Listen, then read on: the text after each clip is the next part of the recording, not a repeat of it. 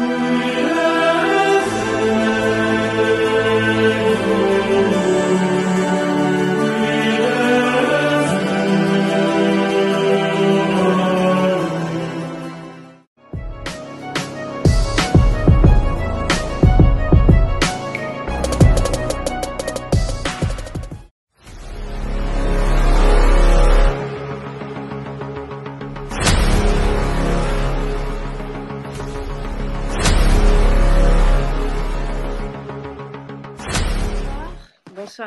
tous.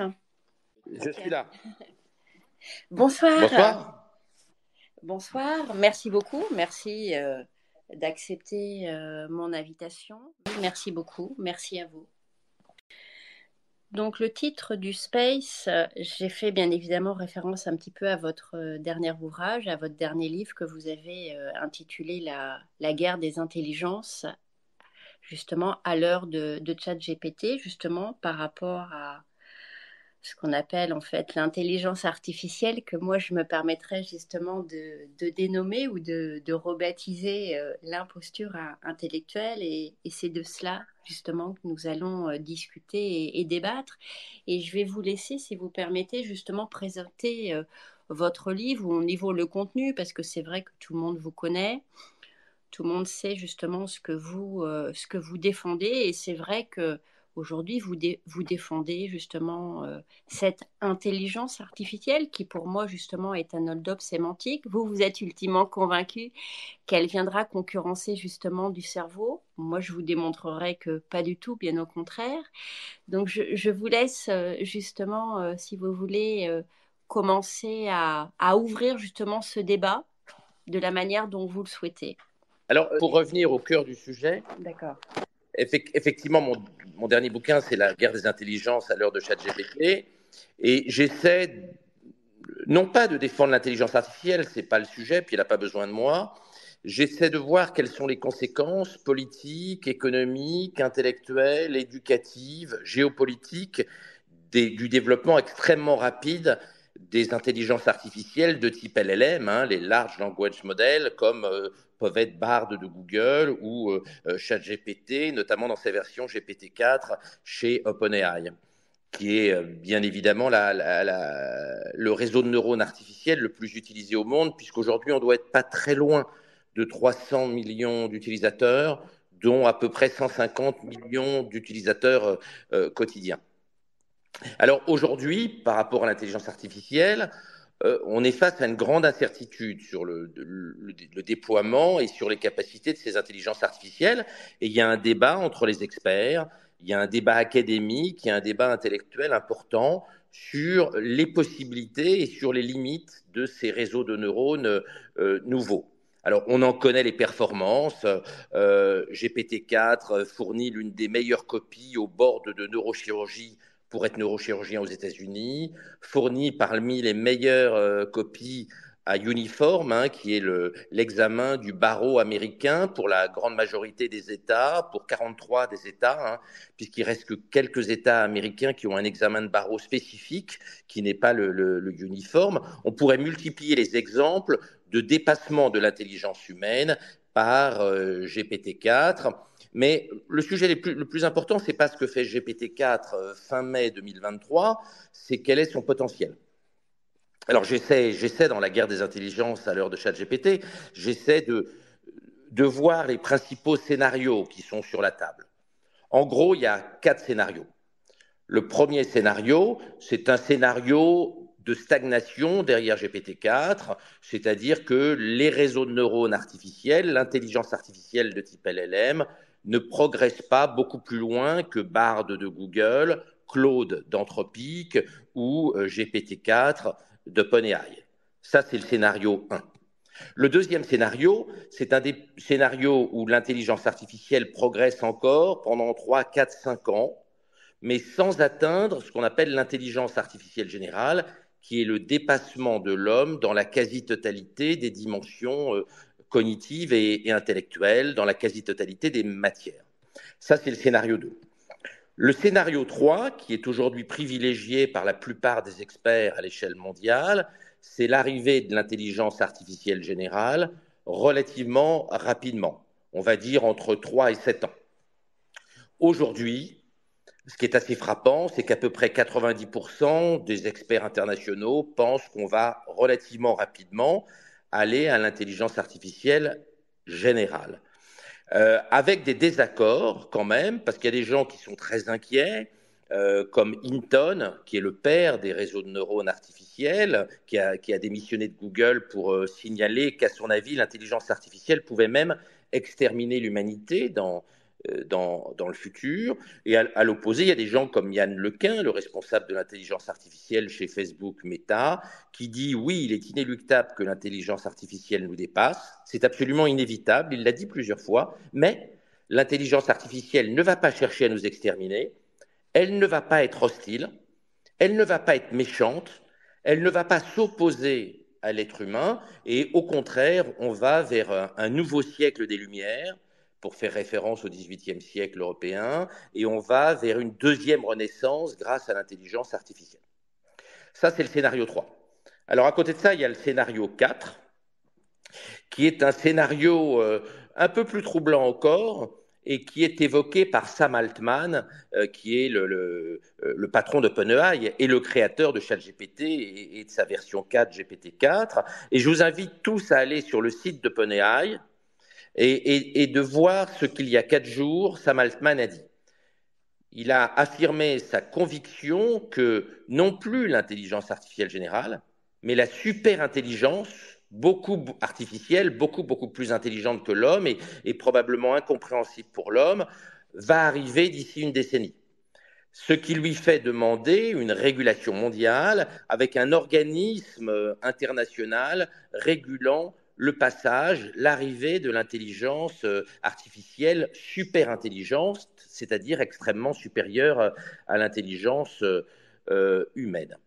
Ça, ce sont les quatre scénarios possibles d'évolution. Personne aujourd'hui ne peut dire lequel de ces quatre scénarios, le premier de stagnation relative, le deuxième de développement rapide mais sans atteindre l'intelligence artificielle générale, le troisième qui est d'atteindre relativement rapidement l'intelligence artificielle générale, et le quatrième qui est d'atteindre la superintelligence dans euh, les dix années qui viennent, comme les créateurs de ChatGPT en ont la conviction. Et, je le répète, je vous invite tous à aller voir euh, ce qu'a écrit Sam Altman il y a quatre jours sur le sujet, parce que ça pose des tas de questions. Une intelligence artificielle qui dépasserait de beaucoup l'homme aurait des conséquences politiques et, pour, et civilisationnelles, voire même anthropologiques, absolument majeures. Alors, si tu me laisses encore une minute, derrière ces quatre scénarios possibles d'évolution euh, de l'intelligence artificielle dans les années qui viennent, on a quatre réponses. La première réponse, c'est d'accepter le grand remplacement cognitif, c'est-à-dire le remplacement de l'intelligence humaine par l'intelligence artificielle. Ce grand remplacement cognitif est bien sûr beaucoup plus bouleversant que euh, le grand remplacement euh, euh populationnel qui est la grande crainte, comme tout le monde le sait, de, la droite nationaliste. Ça, c'est le premier scénario. On accepte le grand remplacement, le dépassement de l'homme. Le deuxième scénario, c'est un scénario de communautarisation.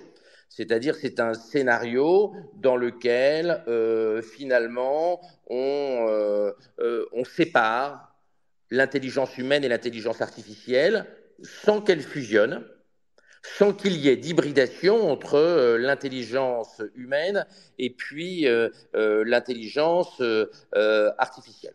Le troisième scénario que certains philosophes proposent, c'est l'interdiction de l'intelligence artificielle. Alors, Harari a proposé qu'on bloque l'intelligence artificielle, notamment dans un article du New York Times il y a euh, sept semaines, mais il y a un certain nombre d'autres spécialistes. Harari n'est pas un spécialiste, hein, c'est un philosophe de l'intelligence artificielle, mais ce n'est pas, un expert, mais il y a, d'autres experts qui proposent une quasi-interdiction, et, Hinton n'est pas très loin de cette position aujourd'hui, c'est-à-dire le, père des réseaux de neurones euh, euh, profonds ce scénario d'interdiction, euh, certains considèrent que c'est du racisme à l'égard de l'intelligence artificielle, c'est-à-dire c'est un refus pour l'intelligence humaine d'accepter d'autres formes d'intelligence que l'intelligence issue euh, d'un cerveau biologique. Et puis enfin, on a le quatrième cerveau, le quatrième, pardon, la quatrième possibilité, la quatrième réaction qui est l'hybridation, la créolisation, la fusion. Cette hybridation, c'est-à-dire ce mélange d'intelligence artificielle et d'intelligence humaine, c'est bien sûr le projet euh, de certaines sociétés comme Neuralink euh, d'Elon Musk. Euh, Elon Musk a réaffirmé 48 heures après la sortie de GPT-4. D'ailleurs, je, cite dans mon, dans mon bouquin exactement les propos à la virgule près d'Elon Musk. 48 heures après la sortie de GPT-4, euh, Elon Musk a été stupéfait, comme tout le monde, par la puissance de, ces nouvelles formes d'intelligence artificielle, et il a dit Que va-t-il nous rester à nous, cerveau biologique euh, Je ne vois pas de solution à part Neuralink c'est-à-dire de mettre de l'électronique dans nos cerveaux, ce qui est bien une, forme d'hybridation entre l'intelligence artificielle et, l'intelligence humaine, qui fait très peur à, beaucoup de gens, hein, de façon légitime, parce que de mettre des dispositifs électroniques dans nos cerveaux, c'est quelque chose d'un petit peu troublant, notamment pour les gens de culture, euh, de, culture judéo-chrétienne, euh, plutôt bioconservateurs, euh, et qui trouvent déjà que le mariage pour tous et la PMA, c'est très transgressif. Alors de mettre des microprocesseurs dans le cerveau de nos enfants, c'est quelque chose qui leur fait, de façon légitime, je trouve, hein, je ne me moque pas du tout, qui leur fait très très peur. Donc voilà, euh, quatre scénarios pour l'évolution de l'intelligence artificielle, et personne au monde aujourd'hui n'est, à mon avis, capable de trancher entre ces quatre scénarios. Le développement lent, le développement rapide mais sans atteindre l'intelligence artificielle générale, l'arrivée rapide de l'intelligence artificielle générale, enfin le développement rapide à l'issue d'une euh, d'une petite décennie de euh, euh, la superintelligence. Et puis quatre réponses possibles. Hein, il y en a peut-être d'autres, mais je ne les vois pas. L'interdiction de l'intelligence artificielle, l'acceptation du dépassement de l'homme par l'intelligence artificielle, ce que j'appelais le grand, le grand remplacement cognitif, la communautarisation, c'est-à-dire la séparation de l'intelligence artificielle et de l'intelligence humaine, à l'intérieur de la, de la noosphère qui est en train de, d'émerger, euh, 100 ans exactement après euh, euh, les développements intellectuels de Teilhard de Chardin sur la noosphère, même si Teilhard de Chardin n'est pas l'inventeur du mot noosphère. Et puis enfin, euh, l'hybridation, la fusion entre les deux formes d'intelligence. Voilà. Donc mon, mon, la guerre des intelligences à l'heure de ChatGPT essaie de, présenter ces différents scénarios et de présenter les différentes réponses. Contrairement à ce que tu as dit en introduction, euh, je ne prends pas du tout parti, ça n'est pas, pas du tout l'objet. Euh, je ne suis pas un lobbyiste payé par l'intelligence artificielle ou par ses propriétaires. Je ne suis pas là pour défendre une thèse plutôt qu'une autre. Je mets, je mets sur la table les quatre scénarios d'évolution de l'intelligence artificielle et les quatre possibilités de réponse de l'humanité aucune n'est simple à manager, à implémenter. De toute façon, nous sommes face à un changement de civilisation, quel que soit le rythme de l'intelligence artificielle. Nos sociétés vont être profondément chahutées, bouleversées, transformées. Il va y avoir des oppositions majeures entre les techno-progressistes et les techno-conservateurs. Euh, et je le répète, contrairement à ce que tu as dit tout à l'heure, je n'ai pas de réponse personnellement. J'ai des interrogations que j'ai développées dans mon bouquin, mais je n'ai aucune réponse. Et d'ailleurs, ce serait complètement con face à des phénomènes aussi importants, face à une telle tornade technologique, il serait complètement débile et con d'avoir euh, euh, des idées toutes faites et des certitudes, alors que ce qui caractérise les années qui viennent, c'est une imprévisibilité technologique et donc politique et donc économique absolument majeure. Euh, oui, tout à fait. Mais euh, ce qui est aussi euh, dommage, en tout cas dans la, dans la présentation que, que tu as faite, c'est de savoir justement, au lieu de présenter justement les personnes qui vont s'opposer, justement par rapport à ce que moi j'appelle l'imposture artificielle, ce que aujourd'hui je trouve que de toute façon ChatGPT fait la démonstration justement que ce n'est pas une intelligence. Alors oui, c'est une application informatique ultra rapide. C'est-à-dire qu'il y a tellement de données en fait gigantesques avec une capacité de réponse qui dépasse en fait, tout ce qu'on a vu déjà aujourd'hui, en tout cas tout ce qui nous est présenté.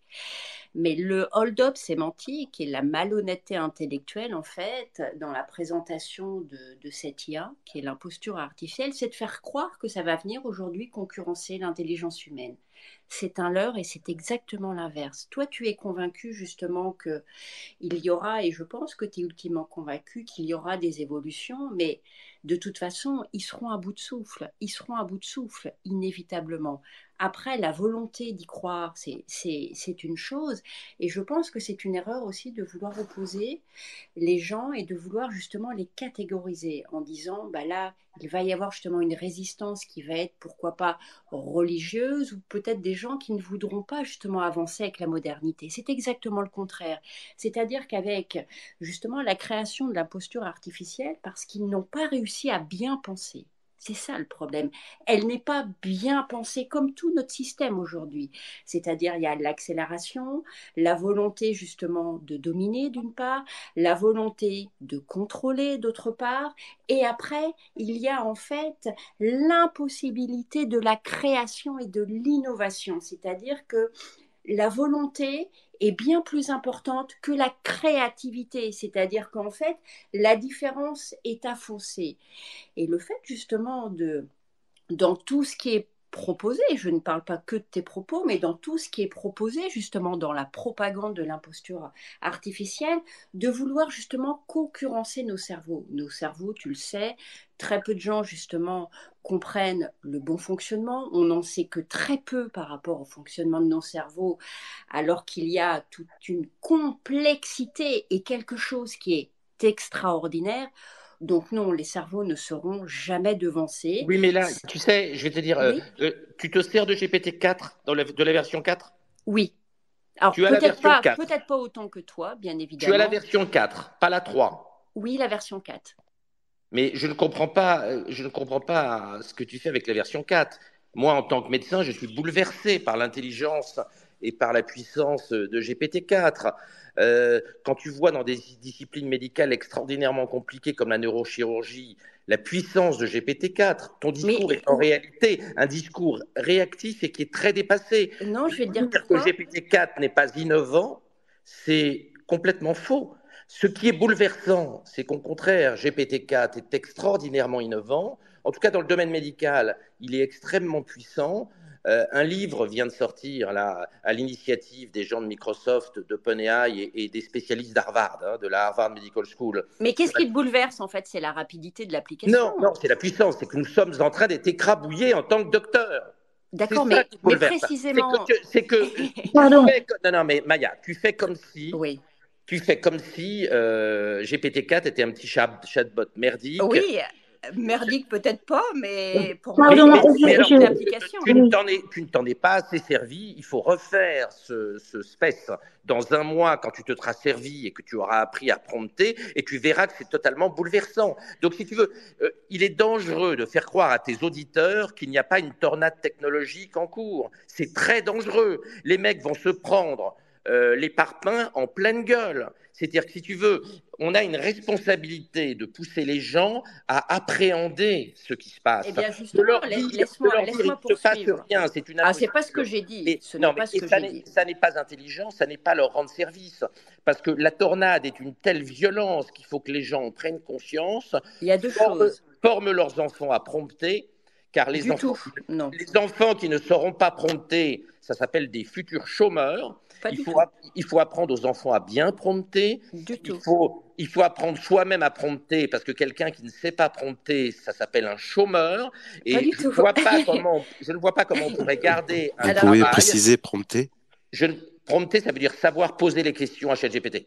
Merci. Alors, je vais, je vais dire, ou, je vais ou dire aux autres intelligences Donc, moi, je dis attention, attention, je dis à tes auditeurs, attention, les, gens, les gens qui ne prennent pas conscience de la tornade technologique, ils vont s'en prendre plein la gueule. Faites attention. Et ce qui me paraît dangereux dans ton discours, c'est que dans quelques mois, il va être trop compliqué de rentrer dans le secteur. Le secteur évolue tellement vite que c'est maintenant ou jamais pour rentrer. Donc tes auditeurs ne leur, fais pas, pas croire que c'est une petite vaguelette et une imposture. il faut les inciter il faut les inciter à apprendre à prompter tout de suite. il faut les inciter, il faut les inciter à rentrer parce qu'ils ils vont, le, ils, vont, ils vont le regretter après parce qu'ils ne vont plus jamais pouvoir, ils ne vont plus jamais pouvoir comprendre le sujet. Ils vont être dépassés par les réseaux de neurones LLM et, et, je pense que ça n'est pas leur rendre là, tu vas là, tu vas parler après de, de ce qui s'appelle l'intelligence organoïde, mais c'est autre chose. Mais si tu me laisses te répondre, on va essayer de euh, de, de, se répondre comme ça. C'est-à-dire que moi, je ne sous-estime rien. Je, ne sous-estime pas du tout la dangerosité, mais la dangerosité en fait de la propagande et de tout ce qui est mis pour justement euh, euh, mettre en place cette imposture artificielle. Évidemment que je reconnais, si tu veux, cette application qui est moderne, à la pointe de la modernité, oui, je reconnais bien évidemment euh, l'ultra rapidité de cette application, oui, mais euh, non, les, les gens, euh, en tout cas ceux qui vont sortir en fait de, de, de cet enfermement, si tu veux, non, on va pas être pieds et poings liés avec ce que, ce que tu appelles l'intelligence artificielle. Non, il y, y a, un autre monde euh, également. Et si toi, tu es fasciné en fait euh, par autre chose que cette rapidité, je me demande bien ce qui peut te, te, te fasciner, ce que je veux dire. Il n'y a, a, pas du tout de rivalité.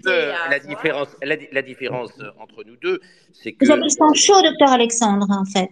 mais les dimensions, les, les dimensions, les dimensions d'innovation moi, je les ai beaucoup expérimentés et je suis effectivement bouleversé, bluffé. Et, et je pense que c'est ce qu'il faut retenir aujourd'hui. C'est que l'intelligence artificielle est en train de devenir innovante, contrairement à ce qu'on pensait, ça n'est pas un perroquet. Et, c'est pour ça que l'intelligence artificielle entraîne un choc anthropologique et civilisationnel. C'est parce que justement, elle est innovante. Oui, mais tu vois bien que la dangerosité, justement, de ce qui est présenté comme une intelligence artificielle, alors que sur un point de vue sémantique, tu es d'accord avec moi, une application, euh, si tu veux, informatique, ne peut pas être en soi intelligente Je suis sens totalement... de la sémantique. Je suis totalement en désaccord. L'intelligence ah. artificielle est intelligente pour la première fois avec les réseaux de neurones LLM. Ah oui, mais alors justement, comment tu le démontres ça, justement, l'intelligence euh, de l'application informatique? le débat, le débat sur l'intelligence, de l'intelligence artificielle, le, et, le débat sur ce qu'on appelle les emerging capabilities, les, capacités émergentes, a fait l'objet d'un rapport de 140 pages des chercheurs récemment que je t'invite à aller voir comme ça, tu comprendras mieux euh, euh, pourquoi l'intelligence artificielle est, intelligente ou en tout cas est en train de le devenir. Ah, c'est pas la même chose, tu vois. Les gens, ah, les gens se posent. Non, écoute, écoute une seconde. D'abord, il faut vraiment que tu, pour le prochain space, il faut que tu lises ce rapport du début à la fin parce qu'il est très très instructif. Il est d'ailleurs un peu flippant.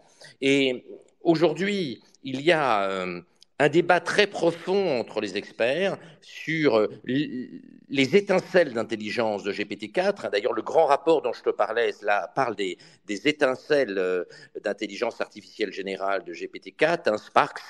Et, il n'y a pas, pas aujourd'hui d'explication simple de la grande intelligence de GPT-4. D'ailleurs, les experts ont été bluffés parce qu'ils ne s'attendaient pas à ce que l'intelligence artificielle puisse être authentiquement intelligente. Donc il, ne s'agit pas d'un excès de langage de parler d'intelligence artificielle aujourd'hui. Pour la première fois, l'intelligence artificielle devient intelligente et c'est pour ça qu'il y a un souci, c'est pour ça qu'il y a eu une demande de moratoire. Si c'était de la bibine GPT-4, on n'en parlerait pas. Il n'y aurait pas de débat autour de la transformation civilisationnelle qui est à l'œuvre en, en ce printemps 2023. Oui, mais sur ce que tu dis, moi je te rejoins en disant la dangerosité, elle est pas euh, dans la reconnaissance de l'intelligence de l'IA, la dangerosité est quelle est l'IA qui va prendre en fait la place dans notre société. C'est ça le bouleversement, c'est-à-dire il y aura des emplois qui seront euh, bien évidemment éliminés pour les hommes et les femmes, puisque ça sera un remplacement. C'est-à-dire, et d'ailleurs, toi, tu l'as, dit très justement dans, différents, euh, euh, dans différentes interviews, c'est-à-dire qu'en fait, il y a une concurrence, mais uniquement de ce point de vue-là, pas au niveau de l'intelligence en elle-même, sur un point de vue sémantique. C'est-à-dire qu'au niveau, en fait, de la productivité au niveau du travail. C'est ça. Et la dangerosité est là aussi. Euh, et, et, et, après, c'est-à-dire que sur un point de vue éthique et moral, c'est-à-dire que fait-on? Comment est-ce que ça va évoluer? Oui, mais Maya, tu ne, peux pas, tu, ne peux pas répondre aux questions éthiques et morales si tu sous-estimes la puissance de l'outil. Or là, c'est ce que tu fais. Et, et, je te mets en garde. Les problèmes éthiques, les problèmes civilisationnels, les problèmes politiques derrière l'intelligence artificielle, pour les comprendre, et pour les mettre sur la table, il faut comprendre la puissance de GPT-4 et il ne faut pas, et il ne faut pas le sous-estimer. De penser que l'intelligence artificielle n'est pas intelligente, c'est un débat d'il y a cinq ans. C'est pas un débat de 2023. On n'en est plus là. Si on en était, si on en était alors, démontre-moi, démontre-moi. Si on en était, non, mais je ne vais pas me lancer dans des débats techniques alors que tu n'as même pas lu les articles scientifiques sur le sujet dont je parlais. C'est pour, ça, que j'ai proposé, c'est pour ça que j'ai proposé qu'on fasse un space dans un mois quand tu auras lu les grands articles scientifiques sur l'intelligence de GPT-4. Et on ne va pas lancer un débat scientifique ce soir. Il faut d'abord que tes auditeurs et toi, vous lisiez les articles scientifiques en question. Et là, on pourra avoir un vrai débat. Mais aujourd'hui, ce, que, je dis, c'est qu'il ne faut pas se tromper de débat. On n'est pas en 2017, on n'est pas en 2018. Euh, s'il y a une inquiétude assez forte autour de l'intelligence artificielle, c'est pas parce qu'elle va remplacer les emplois, c'est pas parce qu'elle va créer un choc schumpeterien, c'est-à-dire qu'elle va euh, créer ça et là des déplacements d'emplois, des destructions d'emplois. On est aujourd'hui sur une autre discussion. Et, cette discussion, elle est liée au fait, je le répète, et c'est ça qu'il faut bien comprendre, c'est que pour la première fois dans l'histoire, l'intelligence artificielle n'est pas un automate con comme une bite. Pour la première fois dans l'histoire technologique, l'intelligence artificielle devient intelligente et ça change beaucoup, beaucoup, beaucoup de choses. Et c'est pour ça qu'il est très important que tu lises les articles dont je te parle. Je te les enverrai et, tu verras que le débat est en train de, changer de nature. Il n'est pas là où tu penses qu'il est. Euh, l'évolution technologique est tellement rapide qu'il y a eu un déplacement du débat. Et il ne faut pas se tromper du débat, il ne faut pas se tromper de débat, il ne faut pas rester avec l'idée ancienne que ces intelligences artificielles sont des automates non innovants, parce que c'est euh, faire une très très grave erreur politique.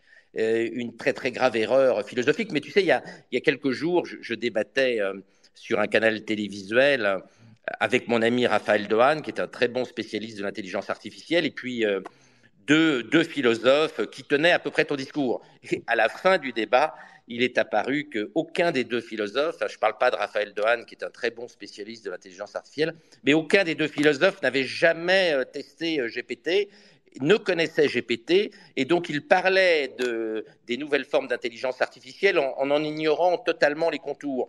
Aujourd'hui, il faut bien connaître le potentiel de ces nouvelles intelligences artificielles pour en parler et pour en voir les, enjeux civilisationnels. Sinon, on, sous-estime la révolution qui est à l'œuvre. Non, non, pas du tout. Je ne sous-estime pas du tout justement ce qui se passe. Bien au contraire. Mais euh, la réalité est qu'il n'est absolument pas possible, si tu veux, qu'une application comme ça informatique puisse dépasser en fait l'intelligence humaine. C'est ça. Oui, mais, là, tu ne tu connais pas le sujet et euh, il, a été ah bah démontré à de multiples reprises bah que rien n'empêche que rien n'empêche une, une, intelligence artificielle de dépasser le cerveau humain, même si une intelligence artificielle n'est alimentée qu'à partir de données créées par les humains cela ne signifie pas qu'elle ne peut pas dépasser l'intelligence humaine. C'est une, en fait, ce n'est pas une réalité logique, ce n'est pas une réalité informatique. Tu devrais regarder les travaux qui ont été faits là-dessus et qui sont euh, très intéressants. Alors, je ne dis pas que l'intelligence humaine va être dépassée demain matin, mais en tout cas, rien n'empêche, rien n'interdit qu'une intelligence artificielle nous dépasse, même si les intelligences artificielles ne sont nourries qu'avec des, qu'avec des connaissances humaines. Oui, mais tu, vois déjà ton, ton, discours change un petit peu, c'est-à-dire. Euh, il a absolument, il a changé sur rien, et je ne, je ne change rien, je ne change rien aux, quatre scénarios qu'il faut discuter et, et, sur lequel, je le reconnais, on a une grande incertitude parce que la technologie évolue si vite qu'il est difficile de, savoir lequel des quatre scénarios euh, va s'imposer d'un Voilà, mais en tout, cas, en, tout cas, tu as reconnu aisément justement que le grand remplacement, en fait, pourrait être celui-là, c'est-à-dire que euh, ce qui s'appelle, euh, par abus de langage, l'intelligence artificielle pourrait justement être le grand remplacement, mais par rapport au, transinhumanisme, que moi j'appelle le transinhumanisme. En fait, c'est ça l'idéologie sous-jacente, le problème. Tu parlais tout à l'heure de politique, on est véritablement sur une idéologie, c'est-à-dire au nom du bien, les choses sont présentées de manière positive, avec certes des innovations, des choses positives, mais après, comment ces choses-là, qui au départ sont positives pour des belles intentions, ne, ne sont pas justement exploitées, exploitées dans une forme en fait d'outil de domination, si tu veux, toujours au nom du bien. C'est ça la difficulté du monde dans lequel nous sommes. C'est ça. Bon. Tu comprends? Et, et, après, tout se rejoint, c'est-à-dire ce qui est présenté, l'IA, avec justement ce, ce transinhumanisme. Donc oui, c'est important. Il ne faut pas bien évidemment sous-estimer la dangerosité, mais il est aussi profondément malhonnête de dire fait aux gens, d'ailleurs c'est tout le système qui le dit, que, que les gens euh, sont en fait médiocres ou peut-être pour certains qui ne servent pas en fait la société. Et tout à l'heure tu as employé le mot, bah, si les gens ou les enfants ou si nos enfants justement se mettent pas euh, justement à la modernité, à ChatGPT, justement ils seront des chômeurs. Ben non, il faut bosser, il faut faire travailler les cerveaux, il faut se perfectionner justement. Oui, mais là tu sais, une je, je, peux, je, peux, je, je, de, je prévois beaucoup de malheurs dans les familles où on ne va pas apprendre aux enfants à prompter euh, correctement. Ah bah non, c'est l'inverse. Si tu fais, si tu fais en quatre jours, si tu fais en quatre jours ce que ton patron va faire tout seul avec GPT-6, mais, mais c'est-à-dire que les cerveaux vont devenir des ça légumes. va, ça va mal se terminer pour tes enfants quand ils seront ah sur le bah marché, oui. quand ah ils bah seront sur le marché du travail, hein. Ah ben oui, mais à la rigueur, le travail, on s'en fout. Le pognon, on s'en fout. Il faut entretenir les cerveaux le à un moment donné. Excusez-moi, vous avez parlé de marché, tout est là. Euh, moi, je ne crois pas que la vie soit un marché. Alors déjà sur ce, sur ce, sur cette base-là, il y a un souci. Voilà. Après ce que vous avez dit, bon, moi je, je vous salue d'abord, euh, docteur Alexandre, parce que je peux parler, Maya, un petit peu? On m'entend là? Vas-y. Oui, oui, vas-y. Euh, bon, alors déjà, je, je vous dis bon, bonsoir, hein, parce que voilà. Euh, j'ai écouté attentivement ce que vous avez dit. Bon, je ne suis pas une spécialiste sur le plan scientifique. Par contre, j'ai noté qu'effectivement, sur le plan médical, il y avait une grande précision euh, de ChatGPT. 4. Par contre, sur d'autres domaines, euh, il y a beaucoup, beaucoup d'erreurs. Maintenant, sur le plan médical, il y a eu aussi des, des problèmes et des fiascos. Alors moi, je suis pas médecin, mais j'ai noté des documents sur un site qui s'appelle génétique.org où il était question euh, de, de enfin d'une de nanotechnologie pour guérir du cancer et qui en fait non seulement avait échoué, mais qui en plus avait un coût exorbitant. Donc là, vous avez quand même soulevé plusieurs euh, points intéressants. Euh, vous vous êtes positionné en, comme un philanthrope en quelque sorte. Hein. Je ne sais pas si on m'entend. Donc du coup, vous vous inquiétez de l'avenir de l'humanité. Vous avez élaboré plusieurs scénarios possibles. J'ai entendu. Mais d'abord, j'ai fait remarquer dans un, dans un tweet que qui est à l'origine de cette dénommée intelligence artificielle, c'est l'homme, c'est l'être humain, hein, le père de cette intelligence dite artificielle, enfin de cette dite intelligence artificielle. Donc au fond, c'est euh, le fruit d'un cerveau humain, de plusieurs cerveaux humains. Donc on pourrait se dire en fait que vous qu'au-delà de cette intelligence artificielle, c'est le cerveau humain que vous devant qui vous enfin, vous voyez qui, est à l'origine de ça. Bon. Ensuite, l'intelligence artificielle, si elle était utilisée euh, dans une civilisation qui était éclairée, éveillée, c'est-à-dire une civilisation euh, qui est euh, dans l'amour de ce que j'appelle le bien, qui n'est pas une notion morale, hein, qui est au-delà de la morale, et qui est une notion du respect de la vie. Nous sommes dans une civilisation qui est basée sur la guerre, comme vous l'avez très bien dit, vous avez dit guerre des intelligences, oui. Nous sommes dans des civilisations qui, depuis, le début de l'homme, hein, qui n'a toujours fonctionné que sur des rapports de pouvoir, de guerre, de concurrence, ce que René Girard appelait la rivalité mimétique. Et les outils qui ont existé jusque-là ont souvent été des outils pour servir non pas la vie, mais cette guerre. Euh, Aujourd'hui, l'intelligence, la dite intelligence artificielle, est plus qu'un outil, il est un, oui, enfin, il est toujours un outil euh, extrêmement perfectionné peut-être, mais au service de quoi? C'est intéressant ça. Au service de la vie et comme le proposait Elon Musk, effectivement pouvoir euh, traduire le langage de gens qui l'ont perdu ou etc. Mais le problème, et vous l'avez soulevé, c'est l'utilisation à des fins euh, totalitaires de surveillance, de surveillance interne des populations, etc. Donc pour moi, le problème n'est pas l'intelligence dite artificielle. Pour moi, le problème, c'est l'être humain en fait. Comprenez, le docteur Alexandre? C'est qu'est-ce qu'a, qu'est-ce que, à quoi est arrivé l'être humain aujourd'hui? À quoi? En quoi est-il évolué? En quoi est-ce un progrès? Si se dit progrès est au service de la mort, de la rivalité. Alors vous allez me dire, oui, c'est le progrès, progrès de la médecine, reculer les frontières de la mort. Encore faut-il savoir ce qu'est la mort. Comment définissons-nous la mort Etc. Vous voyez, ce vous sont des vous avez, vous avez déjà utilisé GPT-4 Alors, je l'ai utilisé. Non, GPT-4, hein, pas GPT. Hein. Alors, je, euh, je, crois que je l'ai utilisé. Vous avez payé les 21 dollars par mois? Non. Donc, alors, non, non. Vous avez euh, alors, j'avoue euh, que je n'ai pas payé les 21 dollars. Donc, vous n'avez pas donc, GPT-4. Donc, voilà. vous savez ce que vous allez faire. Pour le prochain space, vous allez sur GPT-4 et vous allez voir que votre vision du sujet va, écoutez, être, va, va, va, être bouleversée. Vous allez voir, euh, je pense vraiment que c'est important de, toucher la matière du doigt. Et, on ne peut pas comprendre si on n'y va pas sur GPT-4. Vous voyez, on a un discours qui est désincarné, qui est hors sol. Je, vous invite vraiment, pour comprendre les enjeux civilisationnels en cours, je vous invite à y aller. Vous allez être bouleversé par la puissance du GPT-4 et son intelligence. Non, monsieur Alexandre, je ne serai pas bouleversé par la puissance de chat GPT-4. bien sûr, vous allez être bouleversé. Tout le monde, tout le monde est bouleversé. Tout le monde mais non, mais je veux bien, je veux bien vous croire.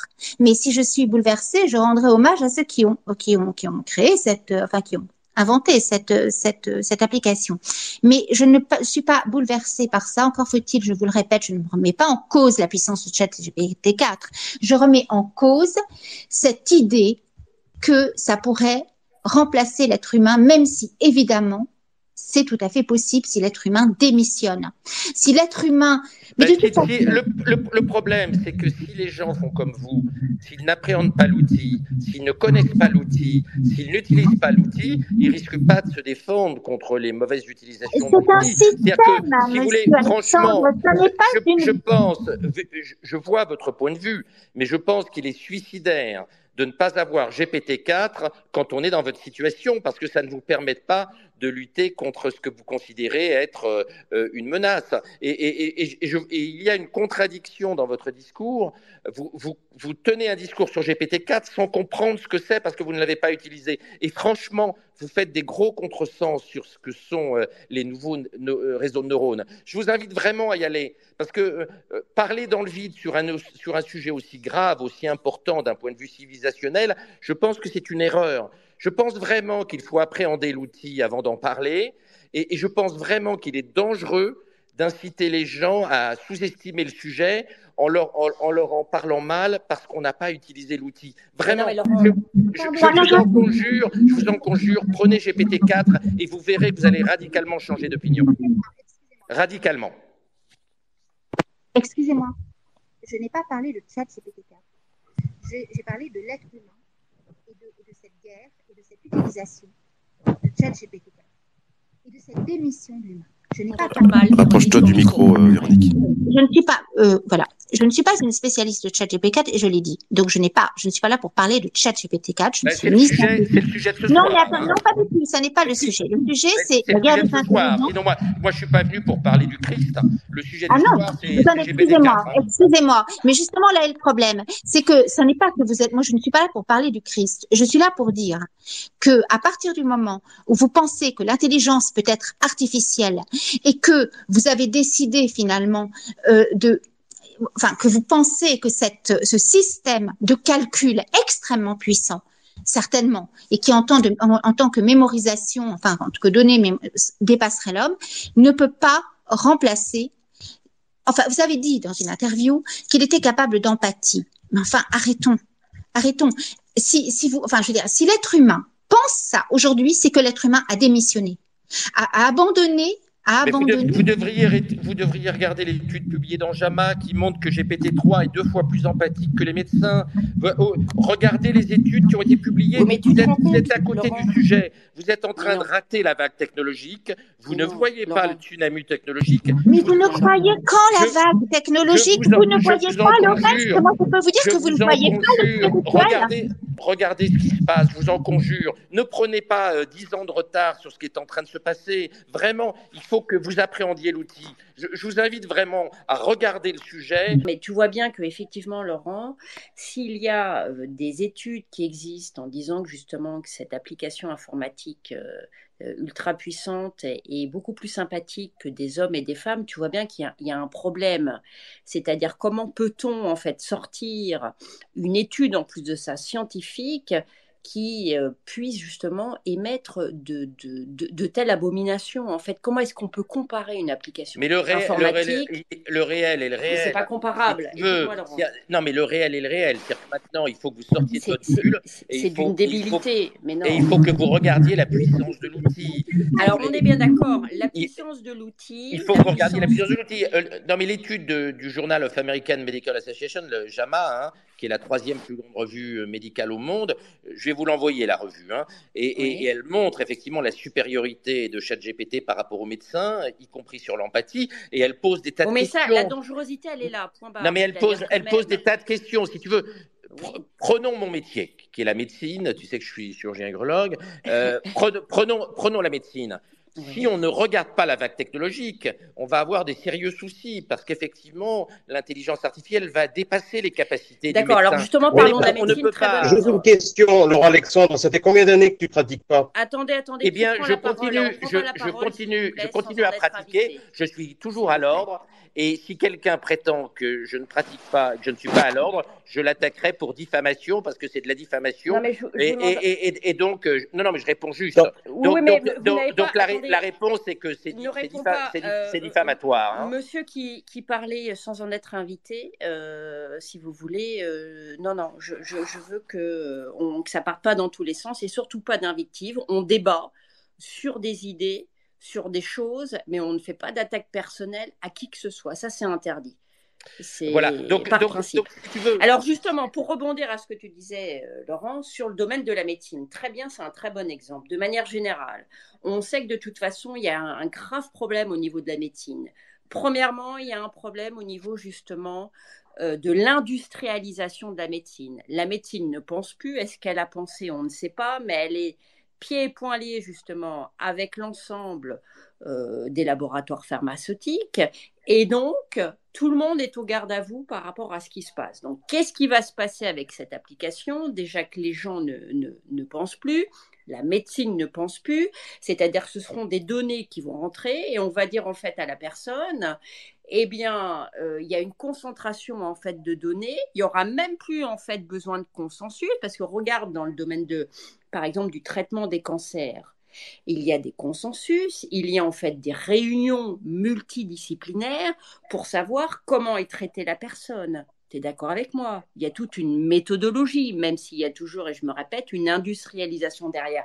Donc là, il va y avoir en fait cette application qui va en fait eh bien, prendre la décision du diagnostic en fait de la personne. Ça fait froid dans le dos quand même. Donc oui pour des innovations, il y a une forme d'innovation. Oui, il y a une puissance sur cette application-là, ça va faire gagner du temps, ça peut remplacer en fait ceux qui n'ont pas le temps de travailler, qui ne veulent pas travailler, ce que tu parlais tout à l'heure, et je me répète, euh, les gamins voient des chambeurs, mais à un moment donné, il faut penser, ce que je veux dire, plus personne ne réfléchit, c'est-à-dire que tout le monde, en fait, prend une argumentation, euh, si tu veux, qui lui, qui lui convient, il entre en fait dans le groupe, ou alors dans l'idéologie, sans en fait ni d'une part vérifier, ni d'autre part en fait penser par lui-même ni prendre du recul. Il ne faut pas confondre en fait eh bien l'accélération justement parce qu'on va se prendre un mur de, de, plein fait et vous allez vous prendre aussi un mur de plein fouet parce que les gens ne vont pas se laisser faire. Et puis par contre c'est très stimulant pour les cerveaux.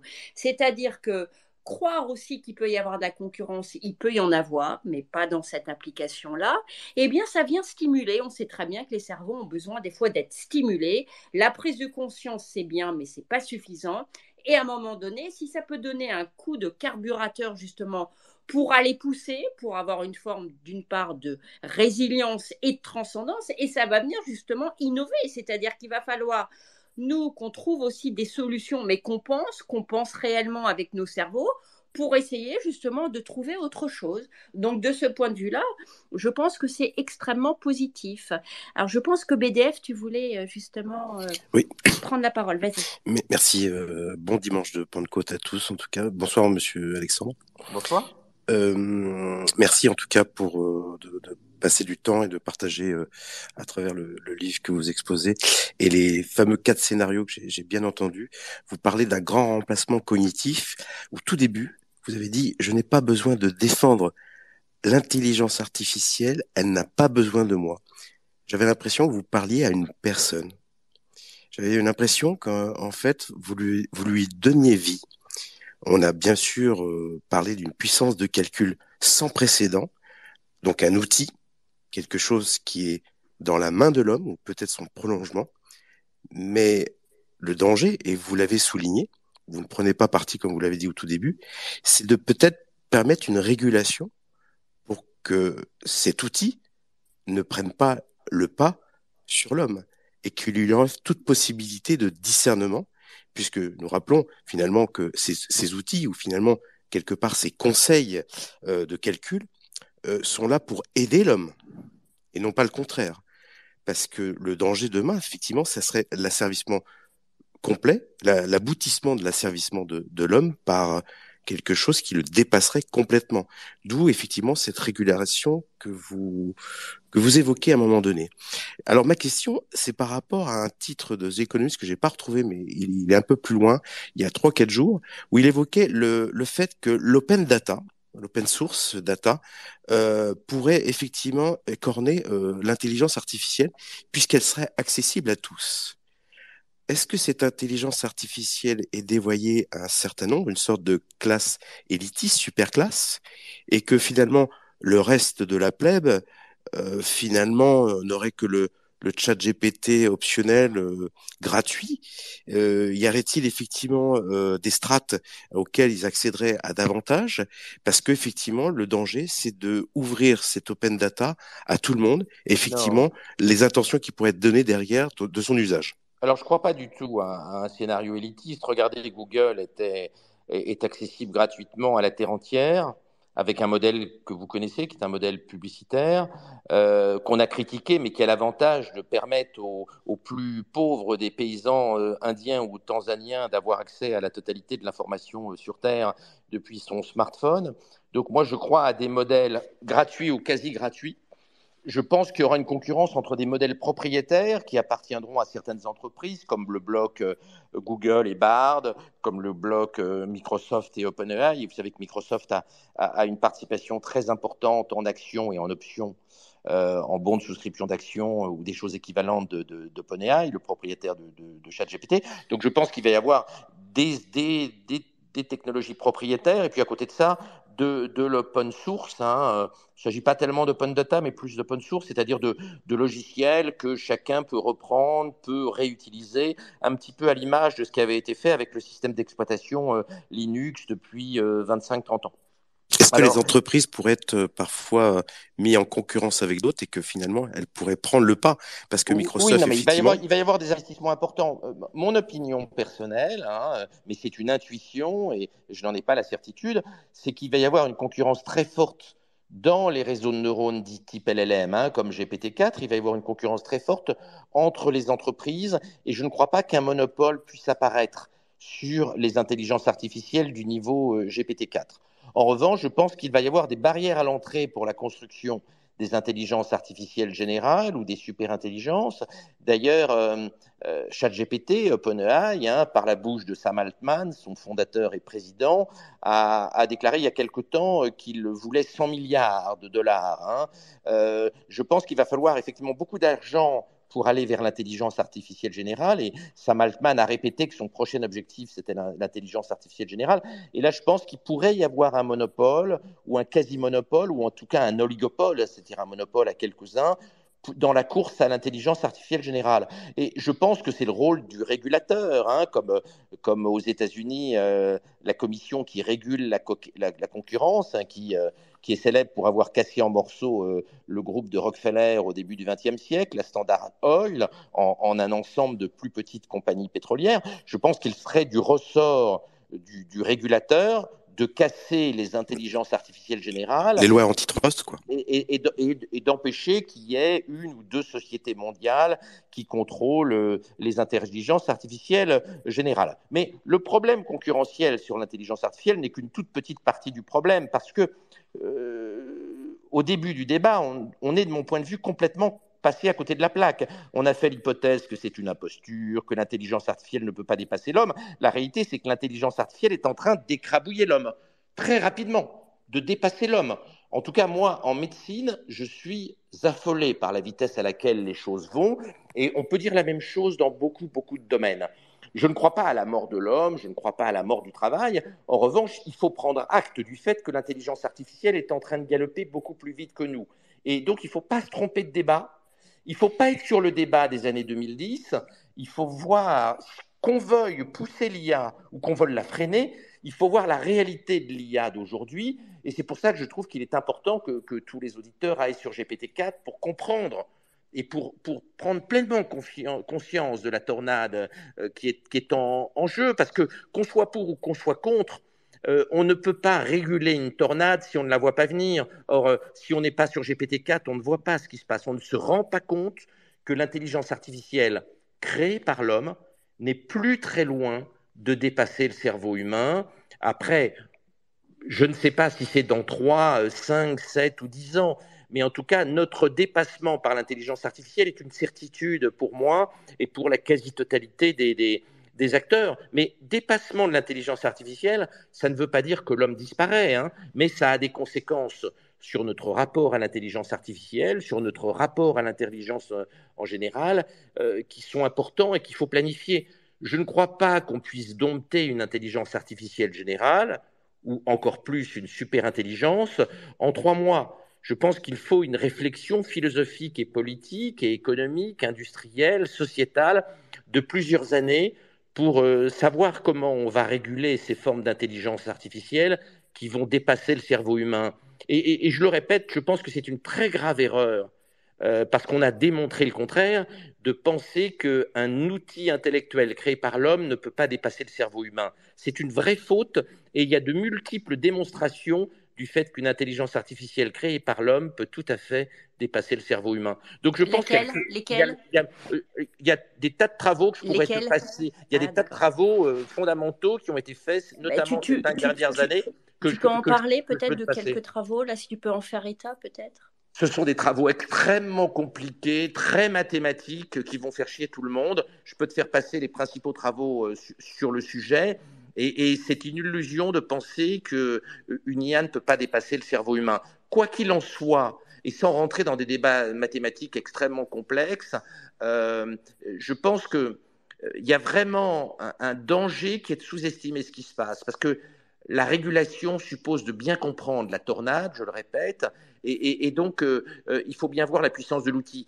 Ce qui est troublant dans GPT-4, c'est pas que c'est un automate, un perroquet, c'est qu'il est extrêmement inventif. Hein. Moi, moi, je suis très pas impressionné. Du tout, il n'est pas du tout inventif, justement, parce qu'il a en lui, en fait, toutes les données qui ont été mises en lui, et donc il n'invente rien, en fait. Il ressort les données. Oui, mais, je, oui, mais ça n'est pas comme ça que fonctionne un LLM. Là, tu confonds avec Google. Un LLM ne ah fonctionne pas comme ça. Un, LLM ne refourgue absolument pas ce qui lui a été dit. D'ailleurs, il ne fait jamais, jamais de copier-coller. C'est bien pour ça que les logiciels anti-plagiat ont beaucoup, beaucoup de mal à, repérer euh, ce qui a été écrit par euh, GPT-4 ou par ses équivalents. Non, euh, c'est une erreur de penser qu'il régurgite comme un moteur de recherche ce qu'on lui a donné comme data.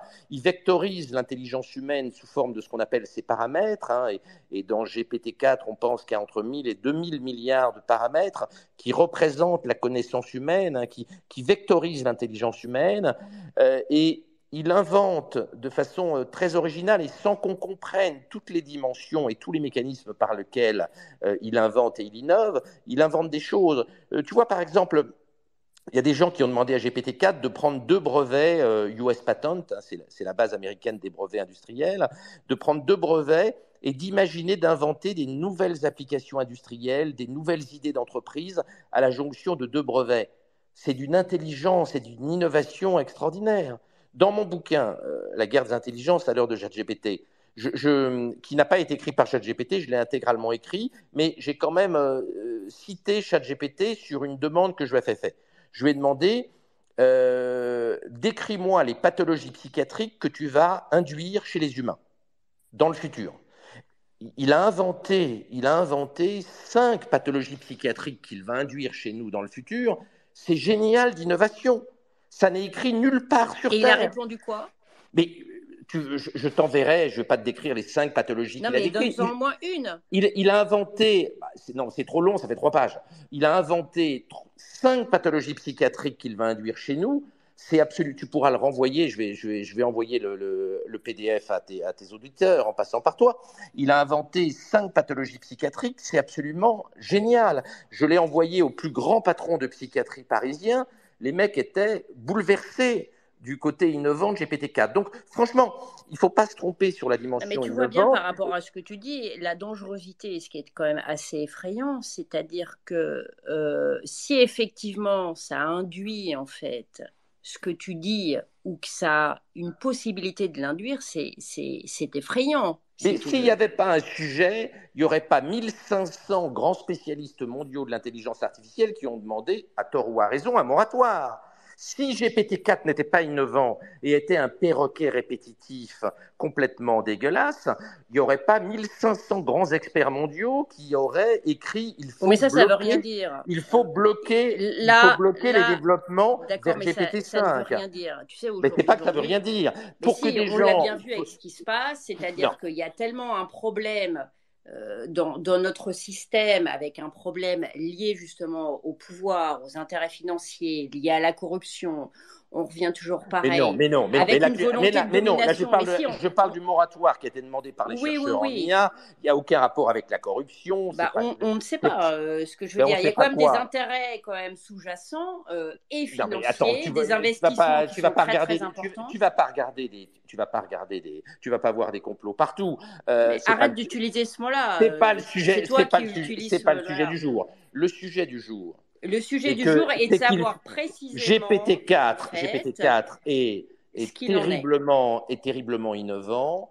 Ses successeurs le vue, le seront la très probablement. Non, du point de vue de tous les gens qui l'ont essayé, et j'ai pu observer que parmi Mais les tu gens sais que c'est pas la majorité qui justement décide en fait, et on le voit bien pour tout et toujours. C'est pas parce qu'il y a une majorité que la majorité a raison et qu'elle ne se trompe pas. Non, mais je Bien pense qu'il est pour parler de GPT-4, ce serait mieux que tout le monde l'ait essayé pour euh, pour comprendre le côté bouleversant de l'outil, et ça n'est pas le cas de tous les gens avec qui j'ai discuté ce soir. C'est pour ça que je pense que ce serait Oui. intéressant de refaire un space quand tout Oui. le monde quand tout le monde Mais- aura aura essayé l'outil. D'accord, mais il faut aussi admettre que les gens peuvent aussi de manière intuitive, toi tu es intuitif des fois dans certaines situations, tu peux avoir raison et que la majorité des gens ou pas peuvent avoir aussi une intuition. Non, mais quand, tu n'as pas ça. essayé GPT-4, franchement, tu ne peux dire que des conneries quand tu parles de GPT-4. Il y a un moment où il faut être raisonnable. Excuse-moi, de dire qu'on peut parler Doucement, de monsieur GPT-4 sans la- Alexandre. sans l'avoir essayé, ça me paraît pas raisonnable. Non mais Tu moi, vois, moi je l'ai, moi je l'ai essayé. la Après, tout le monde- discussion entre ceux qui l'ont essayé, ok, et les, désaccords, les désaccords sont légitimes,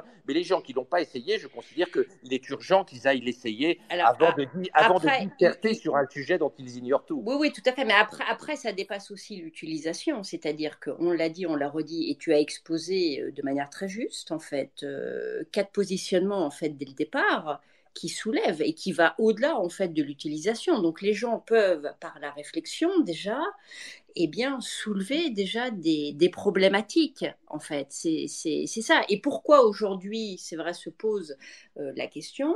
De l'innovation aujourd'hui de ChatGPT, ça n'arrive pas aujourd'hui euh, euh, comme, euh, comme par magie, c'est dans les starting blocks depuis très très longtemps. Donc c'est vrai que la présentation et l'arrivée, après ce que nous avons passé en fait toute cette période particulièrement difficile, particulièrement violente, et avec le Covid et avec tout ce qui s'est passé, c'est vrai que déjà tout cela a complètement chahuté les individus que nous sommes, a bousculé les esprits, c'était d'une violence sans précédent de part et d'autre. C'est euh, donc on est véritablement sur des bouleversements de part et d'autre, et c'est vrai que la synchronicité fait que ça interroge dans un système qui est Oui, tel qu'on le connaît aujourd'hui. Maya, je, je pense qu'aujourd'hui, je pense qu'il est, il est important de faire un diagnostic rapide et de voir quelle est la réponse que la société apporte.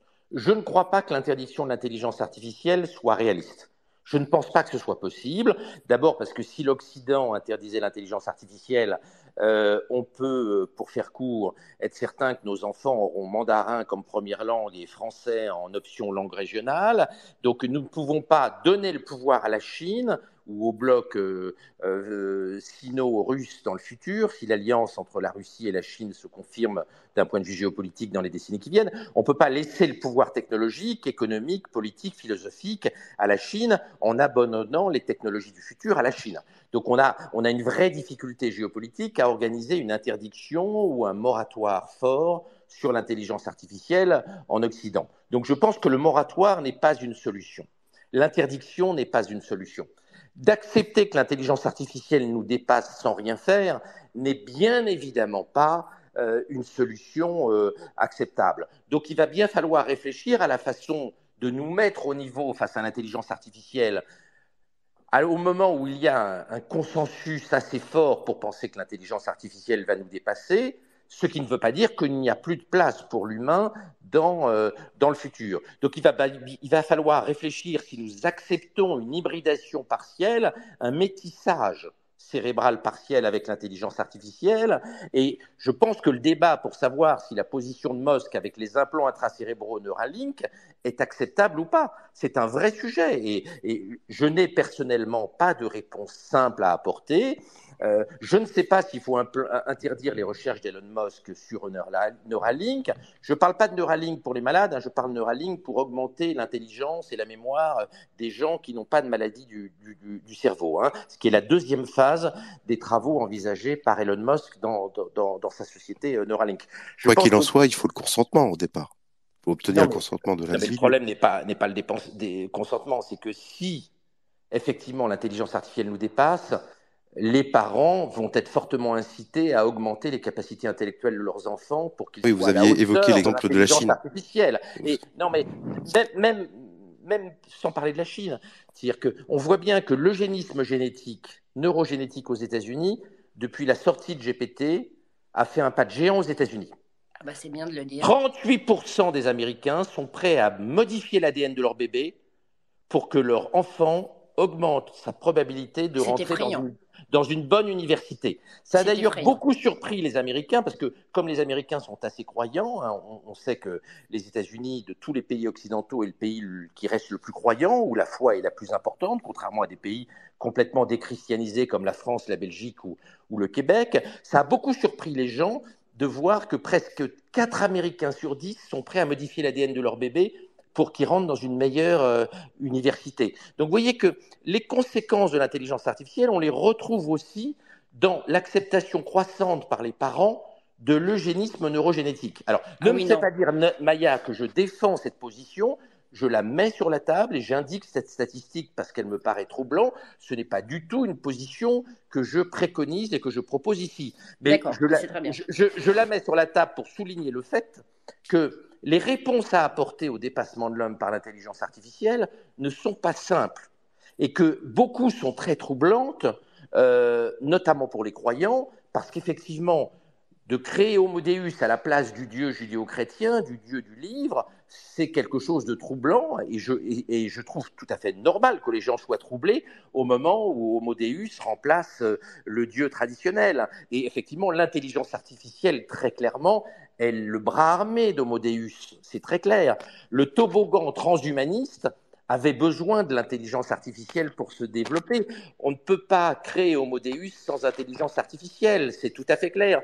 Une technologie comme l'utérus artificiel, qui va probablement être au point dans les 20 à 40 ans, ne pourrait pas fonctionner sans intelligence artificielle. Donc, voilà, le, débat, le débat sur l'intelligence artificielle, en fait, ouvre un débat plus grand ça ouvre une fenêtre. L'acceptation, sur l'acceptation ou non d'Homo Deus, c'est très clairement, sans l'intelligence artificielle, Homo Deus ne pourrait pas exister. L'homme-dieu ne pourrait pas exister. Bah c'est bien de le dire. Donc je vais rebondir sur ce que tu as dit. Au moins, tu as le courage de dire les choses. C'est vrai que tu as employé les termes tout à l'heure, ce ne sont pas les tiens, mais tu l'as dit. L'eugénisme, tu parles du trans, le transhumanisme, que moi j'appelle le transinhumanisme. Tu as le courage de dire les choses, c'est-à-dire qu'en fait, l'imposture artificielle aujourd'hui vient en fait ouvrir ce nouveau monde en fait dans la société dans laquelle on est où l'humain en fait sera complètement euh, broyé, lobotomisé en fait au nom du bien pour son bien et en plus de ça, il donnera son consentement. Pourquoi? Parce qu'il sera complètement compressif et il sera ultimement convaincu de la chose en fait qu'on va lui présenter au nom du bien. Et c'est ça la difficulté. C'est pas de pointer du doigt en fait d'être contre la modernité d'être contre l'innovation. C'est-à-dire que en fait c'est pas la guerre des intelligences Alexandre. Laurent pardon. C'est t'aurais dû écrire ton livre moi je te l'ai dit. Et, aujourd'hui c'est en fait l'humanité contre l'inhumanité quelque part. À un moment donné il faut se enlever le, le voile le grand dévoilement. Je pense que maintenant il est vu euh, justement par tout le monde parlais du grand remplacement justement cognitif. Nous, ce sont des, termes qu'on utilise avec, euh, avec Véronique dans différents lives lorsqu'on parle justement du totalitarisme moderne qui est justement au nom du bien et qui est à la pointe de la modernité. Tu l'as dit dans un de tes livres également que la médecine sera remplacée par tout ce qui est justement la nanotechnologie et on y est. On y est depuis très longtemps. On a eu une grande visibilité principalement de manière hyper, en fait, euh, de manière synchronisée et avec le Covid et avec tout ce qui s'est passé. Donc, en fait, la complexité du monde est qu'il peut y avoir des choses positives et des choses extrêmement négatives en même temps, d'une avancée majeure et d'une grande dangerosité aussi. Nous sommes, nous, les individus, d'une complexité infini dans un monde infiniment complexe. Donc, c'est pas être de droite ou d'extrême droite. La difficulté, c'est vrai que tu as tendance, toi, euh, pas là ce soir, et je t'en remercie, mais quand tu, quand tu parles et tout, tu donnes souvent cet argument-là, bon, euh, euh, voilà, comme, comme d'autres d'ailleurs. Donc, euh, c'est ça aussi. Je pense qu'il faut aussi accepter et redonner de la valeur, de la valeur à l'individu. C'est-à-dire qu'aujourd'hui, le travail est complètement dévalorisé et les individus que nous sommes, les individus, la masse, la majorité de la masse est complètement dévalorisée. C'est-à-dire que la masse est prise en fait pour ce qu'elle n'est pas sur tous les points de vue. Donc il faut reprendre ce pouvoir-là, de redonner en fait de la valeur. Et c'est pour ça que l'intelligence artificielle, surtout dans le monde qui est en train de changer, il y a un, basculement.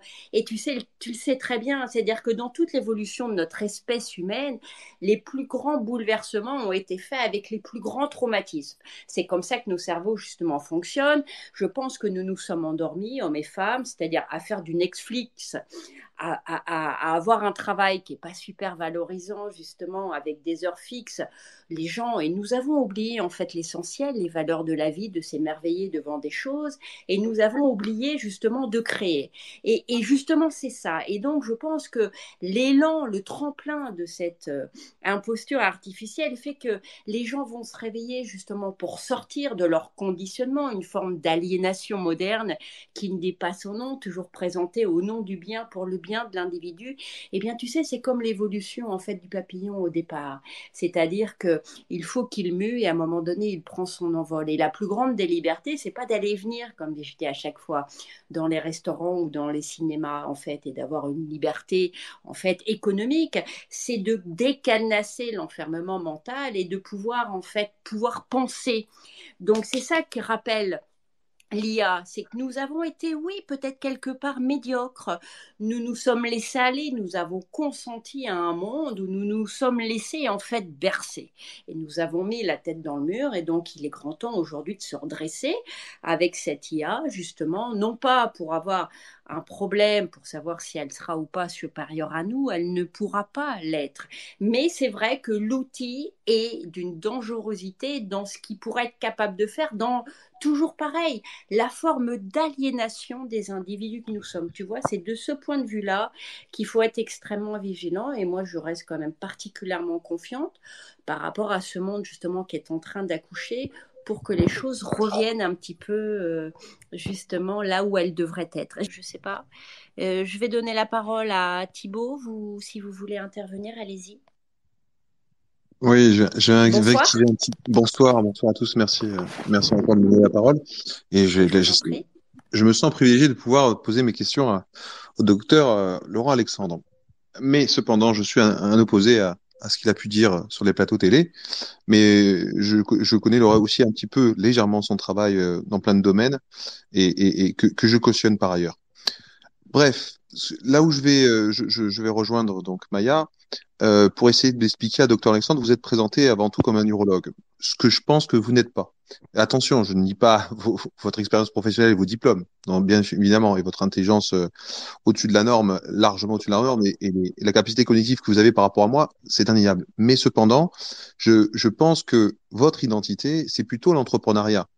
Euh, je pense que si on étudie un petit peu votre biographie, votre vie, je pense que ce qui a bouleversé votre vie, après euh, beaucoup d'années de médecine et beaucoup, de, enfin, beaucoup d'années de, de diplômes dans, dans, des plus grandes écoles françaises, euh, eh bien, ce qui a bouleversé votre vie, c'est votre réussite euh, avec euh, avec votre entreprise. Ce que je veux dire par là, c'est que vous avez l'esprit d'un entrepreneur et ça s'entend. Ça s'entend énormément. Et donc, quand vous voyez l'intelligence artificielle apparaître, je pense que c'est comme votre expérience personnelle vécue, où quand vous êtes parti aux États-Unis voir euh, un site qui était en pleine explosion et l'amener en France et réussir euh, votre réussite d'entrepreneur, je pense que vous voyez l'IA exactement pareil, comme un entrepreneur, comme une véritable mine d'or, une réussite, etc. Vous avez aussi conscience, et vous l'avez développé dans vos arguments, que un pays qui louperait ça, qui louperait une technologie, qui louperait une nouvelle révolution importante, euh, c'est encore partir au Moyen Âge. Et vous avez raison, et je vous rejoins. Donc c'est un peu le complexe. Vous faites aussi vous pointer du doigt avec un argument fort que euh, on, a beau, on aura beau limiter, c'est parti, c'est un simple logiciel.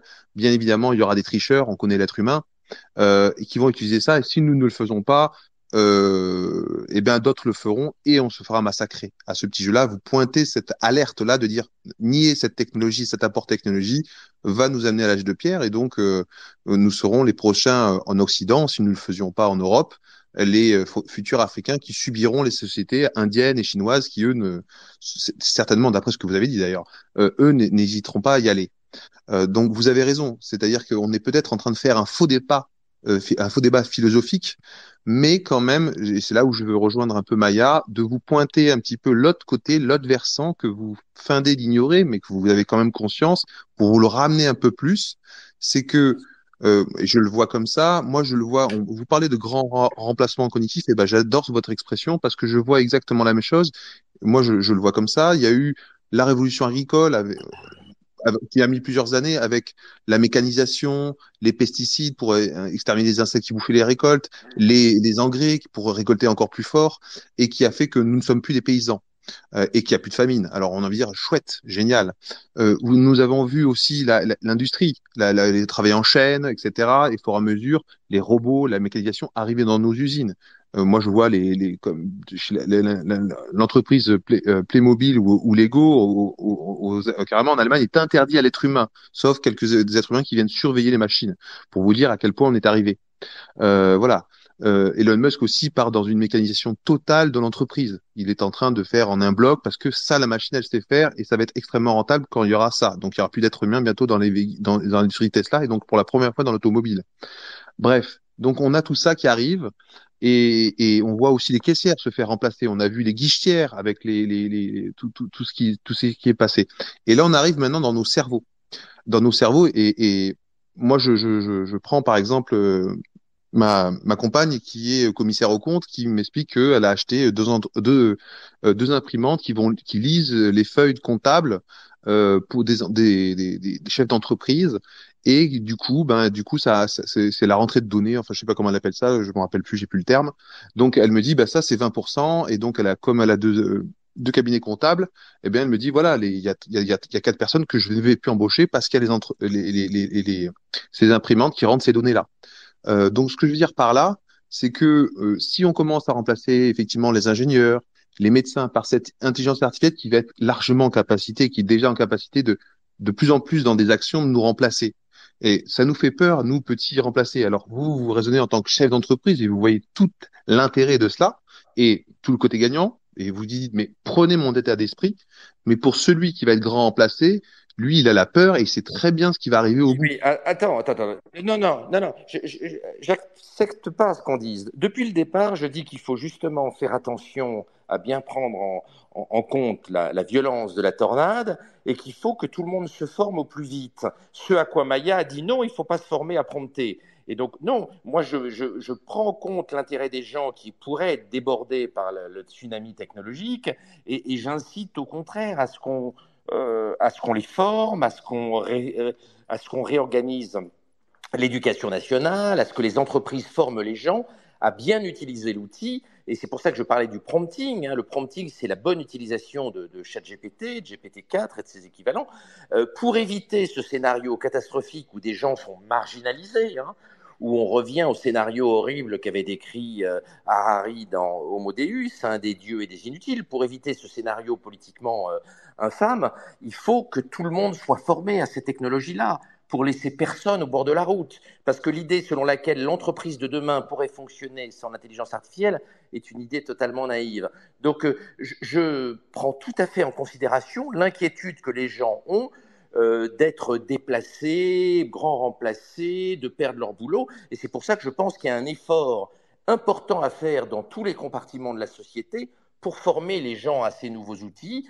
J'observe que la plupart des gens ne, connaissent pas GPT-4 et ses équivalents, ne savent pas prompter, donc ne vont pas être euh, euh, adaptés à, la nouvelle économie qui arrive et, vont avoir des difficultés face à l'intelligence artificielle qui va bosser mieux qu'eux. Et pour éviter que l'intelligence artificielle bosse mieux que nous, il faut, apprendre à s'en servir et apprendre à prompter. Donc, euh, je ne crois pas qu'on puisse m'adresser ce, cette critique. Alors, au contraire, au contraire, mon discours est de dire faites gaffe, les mecs, le tsunami est là et il faut former tout le monde pour que personne ne reste sur, les bords, euh, sur le bord du chemin. Mais je peux vous promettre que les gens qui ne savent pas prompter, ils vont pas garder leur emploi. Les gens qui ne savent pas faire un prompt, ils vont pas garder leur emploi. Donc il est vraiment très important d'intégrer cette crainte que je partage et de d'éviter que ce scénario noir arrive en formant tout le monde à ces nouveaux outils. Et il y a le feu au lac parce que la vague technologique, elle est ultra rapide. Les euh, outils comme GPT-4 se développent et, et, progressent à une vitesse folle. Donc, il faut vraiment aller très vite pour former tout le monde à être complémentaire de l'intelligence artificielle et éviter qu'au contraire, les gens soient substitués par l'intelligence artificielle. Et on a relativement peu de temps parce que le, la techno galope tellement vite qu'il ne faut pas qu'on prenne de retard, sinon on va laisser plein de gens au bord de la route qui ne sauront pas prompter, qui ne sauront pas utiliser ces outils et qui sont, seront effectivement en grand danger dans la société de demain. Enfin, c'est exactement l'inverse, mais c'est ton point de vue. Alors, Gré, est-ce que tu. Non, mais tu, tu proposes. Attends, nouveau... Maya, Maya, ouais, juste une question. Tu proposes qu'on n'apprenne pas à nos gamins à prompter non, pas du tout. C'est-à-dire que, en fait. Qu'est-ce que tu proposes dans, pour nos enfants? Attends. Tu proposes quoi? On leur apprend à prompter ou on leur apprend pas à prompter? Pourquoi tu t'énerves? Non, non, mais dis-moi, dis-moi, tu proposes quoi? Ben, Laisse-moi parler.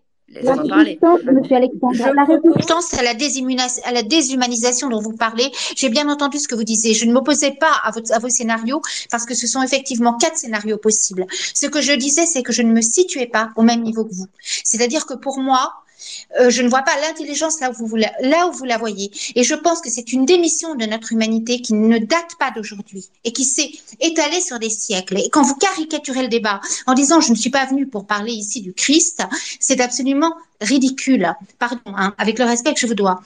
Euh, vous caricaturez complètement mes paroles. Moi, je me suis positionnée sur un autre point de vue que le vôtre. Je n'ai jamais dit que ChatGPT 4 n'était pas performant. Je n'ai jamais dit ça. J'ai dit simplement que si on en arrive là, avec cette guerre, cette guerre, cette course à l'armement euh, technologique, parce que parce que c'est ça en fait. Le fait que la Chine puisse nous dépasser, effectivement, c'est difficile de résister à ça. Et moi, je pense que justement, le problème, c'est que tout le monde est dans cette logique de démission de l'humanité en disant oui, on va être dépassé, parce qu'on est dans une logique marchande, dans une logique eugéniste, vous l'avez dit. Et je n'ai jamais dit que vous étiez du côté des eugénistes d'ailleurs. J'ai toujours pensé, et j'avais rétabli la vérité sur Twitter en disant que vous citiez les propos de Yuval Noah Harari quand vous parliez des inutiles et des, et je ne sais plus quoi, et que vous étiez justement du côté euh, d'essayer justement de faire en sorte que les gens ne soient pas complètement largués. Mais moi, ce que je trouve triste, mais vraiment profondément triste, c'est qu'on en soit arrivé là et que cette révolution entre guillemets euh, transhumaniste, elle est l'enfant de la révolution industrielle et de tout le reste, mais elle remonte beaucoup plus loin, monsieur Alexandre. Et, ne sous-estimez pas les choses et ne nous prenez pas pour de doux rêveurs et, en, éludant ça, en disant le Dieu judéo-chrétien. C'est beaucoup plus fort que ça. Quand il est question de l'arbre de la connaissance du bien et du mal euh, dans l'Éden, euh, ça anticipe déjà tout ça. C'est-à-dire que c'est cette volonté de puissance qui fait que l'homme va tomber dans le mur voilà. Parce que je pense que si il faut résister à ça, il y aura peut-être des sociétés parallèles, docteur Alexandre. Et ce ne sera pas des gens qui seront sur la route, qui seront du, enfin, qui seront complètement largués. Ce sera peut-être des civilisations parallèles qui seront peut-être dans, dans une forme de catacombes. Hein, c'est les catacombes, les fameuses catacombes, on parle des chrétiens des catacombes, ce sera des humains qui seront encore humains. Ce ne sera pas un zoo humain, ce sera des êtres humains qui seront encore humains. Parce que un humain qui fusionne avec l'intelligence artificielle, c'est très intéressant. On est à fond dans la rivalité mimétique du genre, ah ben j'ai un portable encore puissant que toi, puis maintenant j'aurai la puce, voilà, hop. On est dans une concurrence économique, hein, de performance, utilitariste, et moi, c'est pas le monde dont je rêve. Et là, je parle sur un plan philosophique. Je ne suis pas du tout une spécialiste de ChatGPT. Je ne suis pas médecin, je ne suis pas scientifique, je n'ai jamais prétendu l'être et je ne me suis pas mise en concurrence avec vous, monsieur docteur Alexandre. Au contraire, je dis simplement que ce monde-là, ce monde dans lequel on est déjà, par la faute aussi des populations qui se sont laissées berner, qui se sont laissées manipuler, qui se sont laissées séduire par, par les sirènes, pas seulement du transhumanisme, mais des, des puissances qui les ont, euh, voilà, du bien-être, de ceci, de tout ce qu'on peut imaginer, je dis qu'aujourd'hui, il est temps, oui, de résister à ça.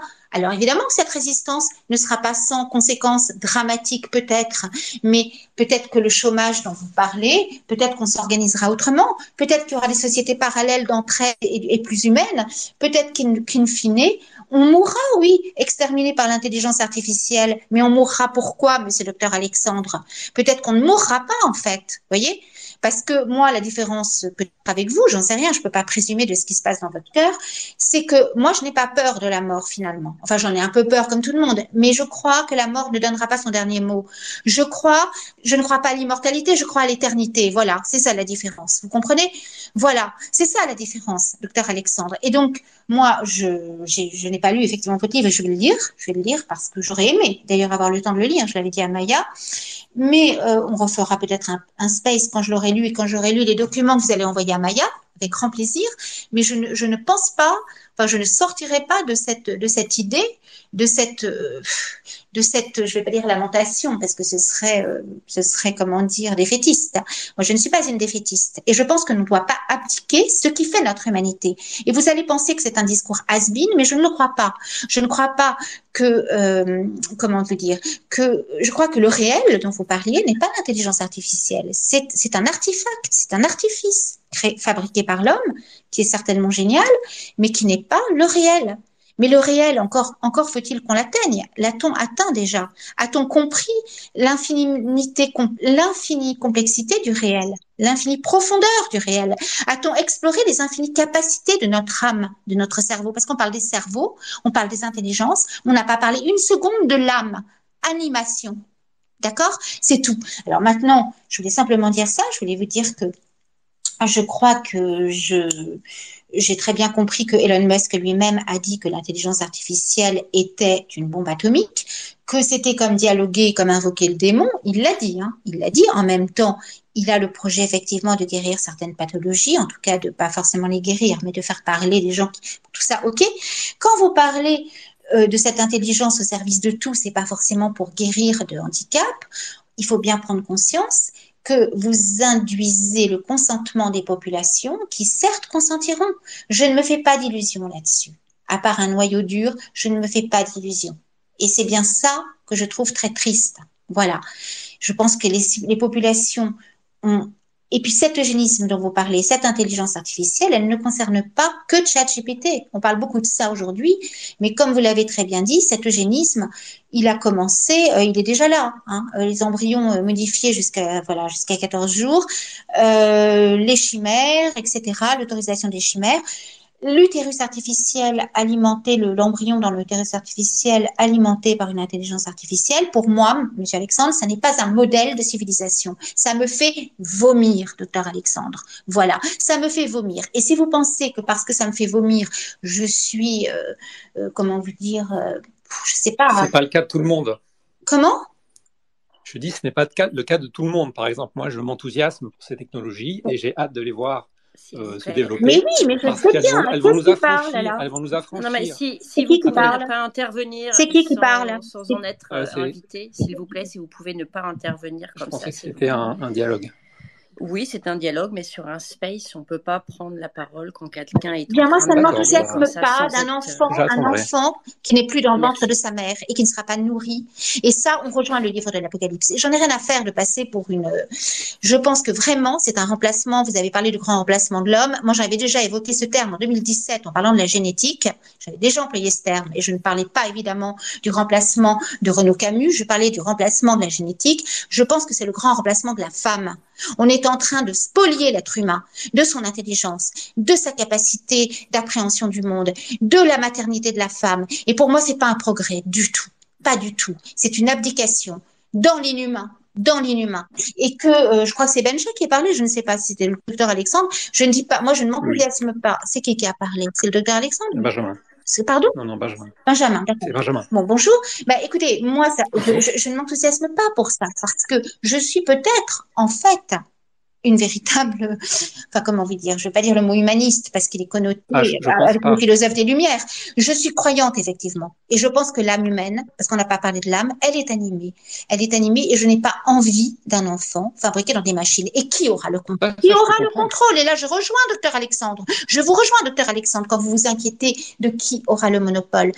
Euh, si c'est en open source, ok, mais qui aura non pas ok, mais enfin vous, vous, vous évoquiez les différents euh, les différentes euh, solutions, mais si ça tombe dans, euh, je veux dire, qui aura le monopole de cette intelligence artificielle qui va effectivement la propagande, le problème de la propagande, d'une propagande politique, d'une propagande eugéniste, d'une propagande racialiste peut-être, mais tout à fait, ça peut être, ça peut tomber dans les mains d'un dictateur, mais ou d'un groupe. Alors moi, je ne comprends pas comment la population est aussi, euh, je dirais, euh, inconsciente. Et moi, j'en ai marre d'entendre toujours qu'on critique toujours que les élites. Moi, je critique aussi les populations qui acceptent ça, qui se soumettent à ça, comme elles se sont soumises quand les soignants étaient suspendus et que personne n'a ouvert sa tronche.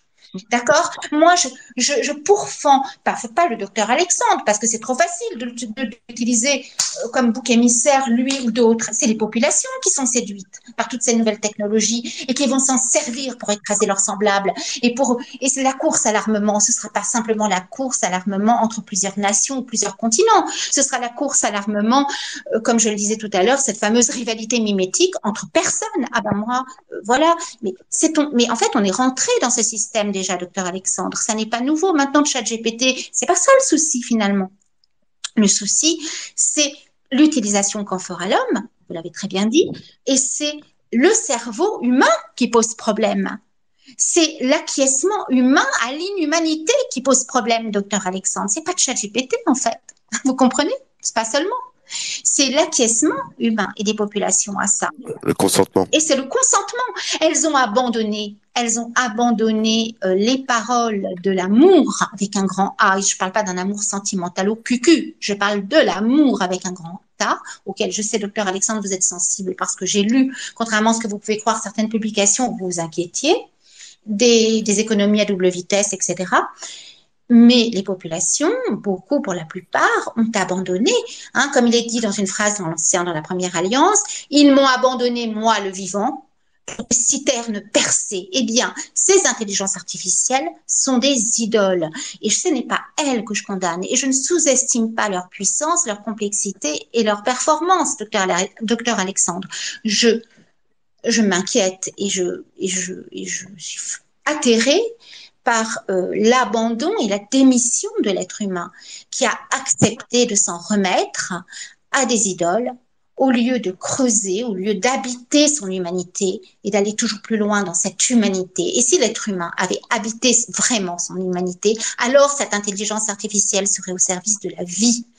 Euh, comme certains médecins voudraient évidemment l'utiliser, et pas au service du contrôle de la mort, de la guerre et de la ségrégation. Parce que c'est à ça qu'on arrivera, in fine, docteur Alexandre. Et c'est pour ça que je suis bouleversée. Et quand cet enfant m'a dit à 4 ans, c'est Jésus ou les robots, c'est pas une anecdote, on y est. C'est tout. Moi, c'est tout ce que j'ai à dire. Maintenant, je vous salue. Euh, voilà, c'est tout. Et, je suis, euh, je ne m'attaque absolument pas. Euh, je suis pas du tout en rivalité avec l'intelligence artificielle. Ce serait grotesque. Je suis un être humain. Cette intelligence artificielle a été conçue par un humain, par des humains. Mais en tout cas, je n'ai pas envie de euh, me faire, comment on veut dire, de, fusionner avec un programme, une interface qui peut-être un jour sera utilisée par des personnes malveillantes, par des groupes malveillants, par des dictatures. Pour moi, ça n'est pas ça la vocation de l'être humain. Ça n'est pas d'être une marionnette, ça n'est pas d'être un Gepetto, pardon, un Pinocchio soumis à Gepetto 3, 4, 30, 1000 ou un milliard. C'est d'être une personne animée, capable de rejoindre l'autre, capable de mourir pour recevoir la vie voilà, c'est tout. Maintenant, je vous souhaite tous une très bonne soirée et voilà. Et voilà. je pense qu'on refera un space avec, après avoir lu, parce que j'ai hâte de lire ces documents que vous allez envoyer à Maya, mais ça ne changera pas mon point de vue. Voilà. Je répète que GPT-4 euh, n'est pas le problème. Voilà. Allô? Oui. Laurent, tu veux, tu veux intervenir Oui, moi j'aimerais bien la parole à Gray.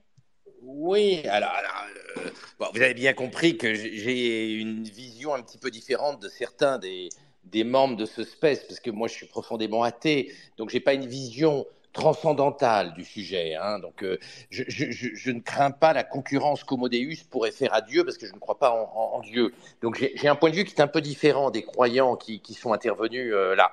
Et je qui prends l'humain, je n'ai pas parlé de Dieu, j'ai parlé de l'humain. De l'humain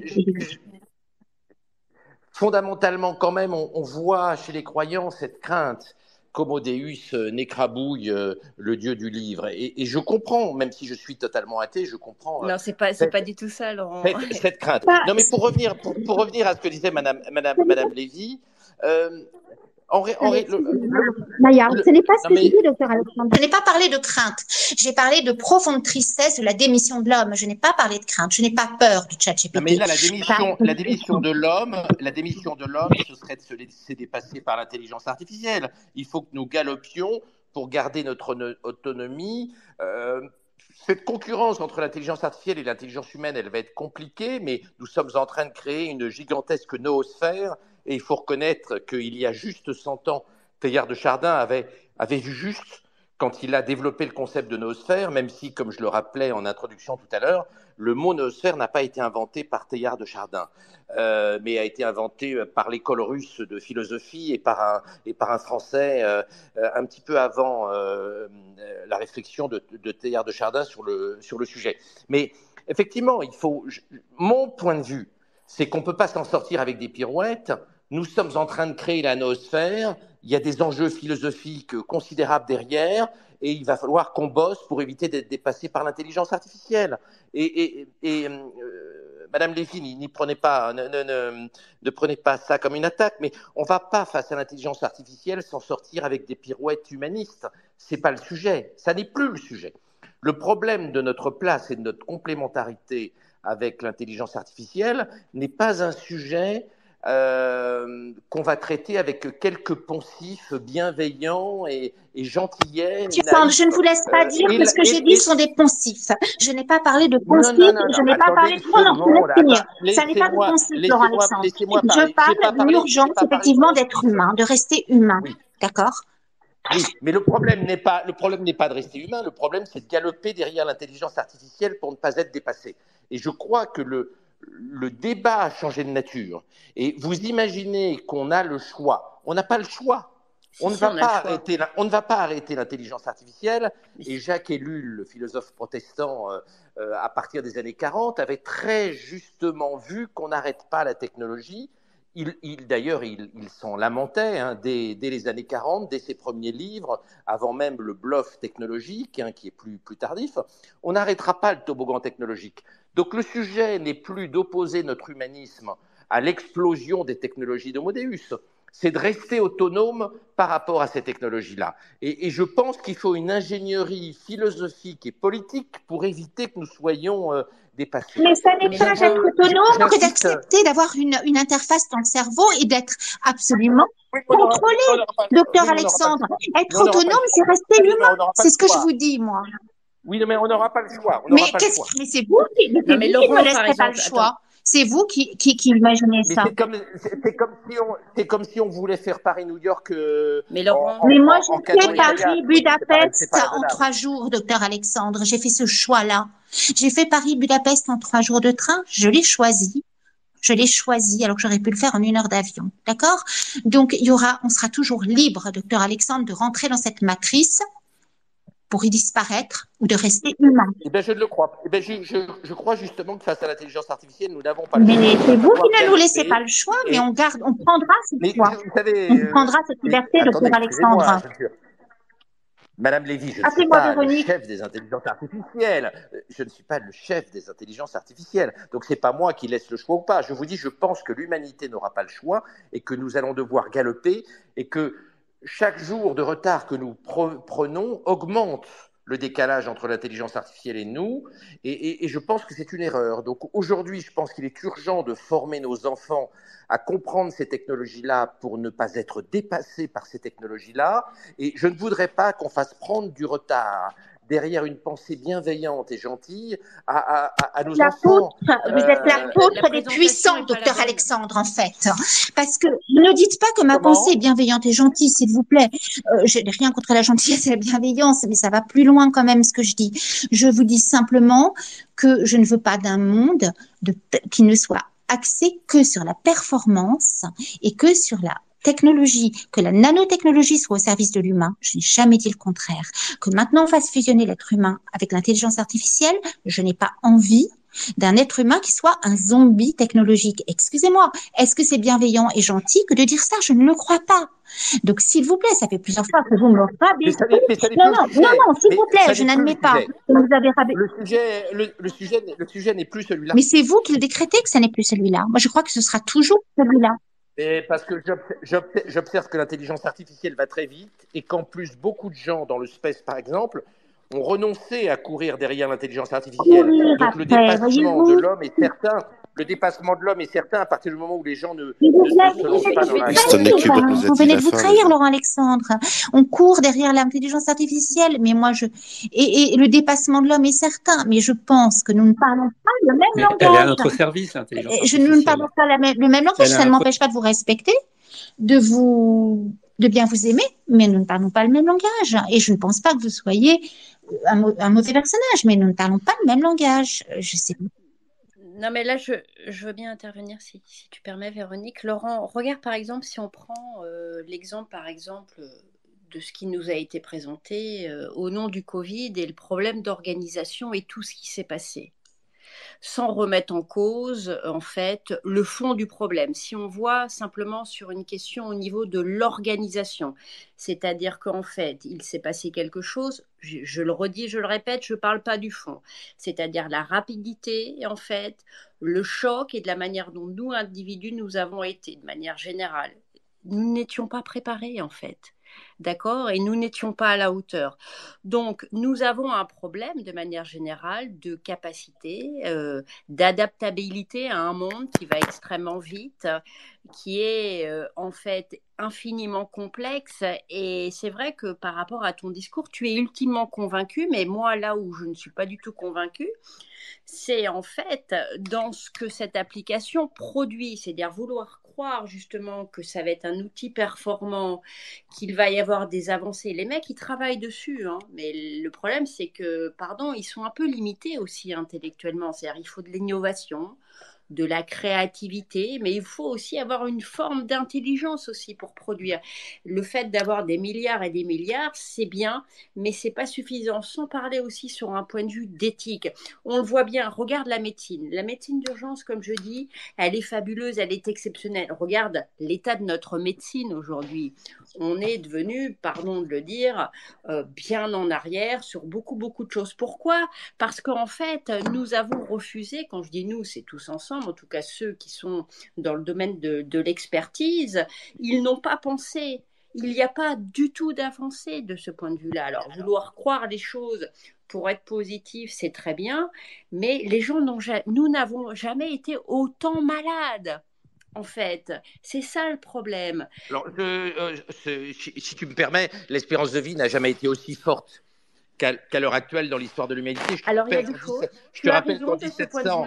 mais dans quelles conditions En 1750, l'espérance de vie à Paris était de 25 ans pour les hommes, 27 ans pour les femmes. L'hygiène n'était pas la même et tu le sais. L'hygiène eh ben, n'était pas la même. Et alors? L'espérance de vie était trois fois plus faible sous Louis XV qu'aujourd'hui. Donc de dire que notre espérance de vie et que notre santé n'est pas bonne, franchement, je n'ai pas parlé de l'expérience de, vie, c'est toi qui as rebondi sur l'expérience de vie, je t'ai parlé des maladies.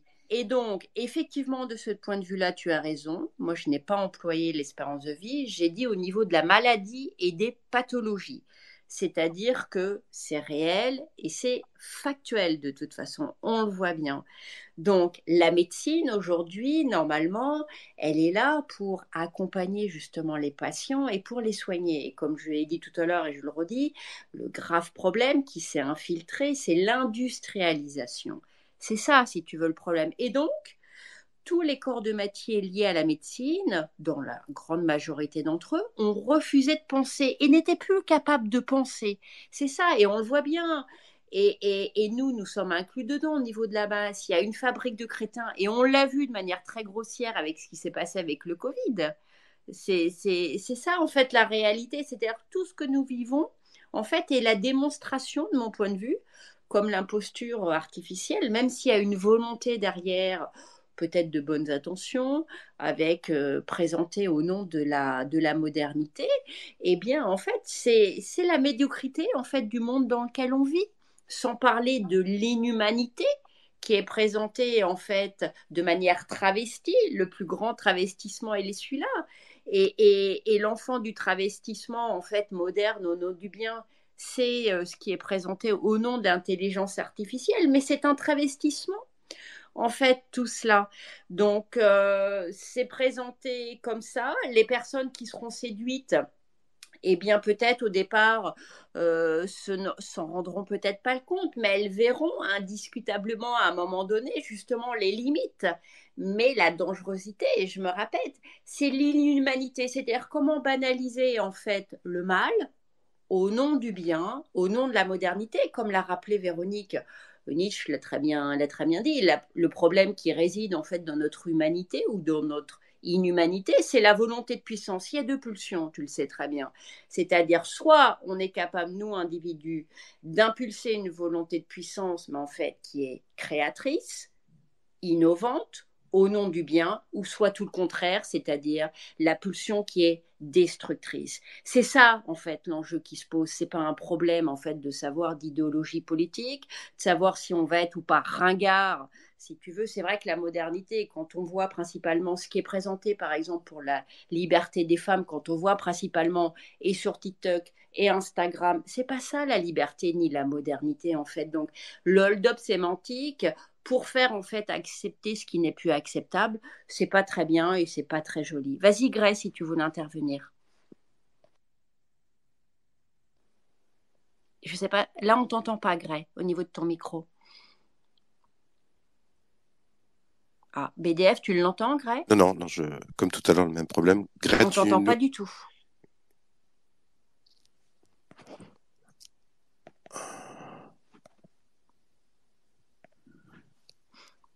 Ah, bon, écoute, on t'entend pas, Gray. Euh, Alors, j'ai acquis après, j'ai pas vu les mains levées. J'ai redemandé à inviter.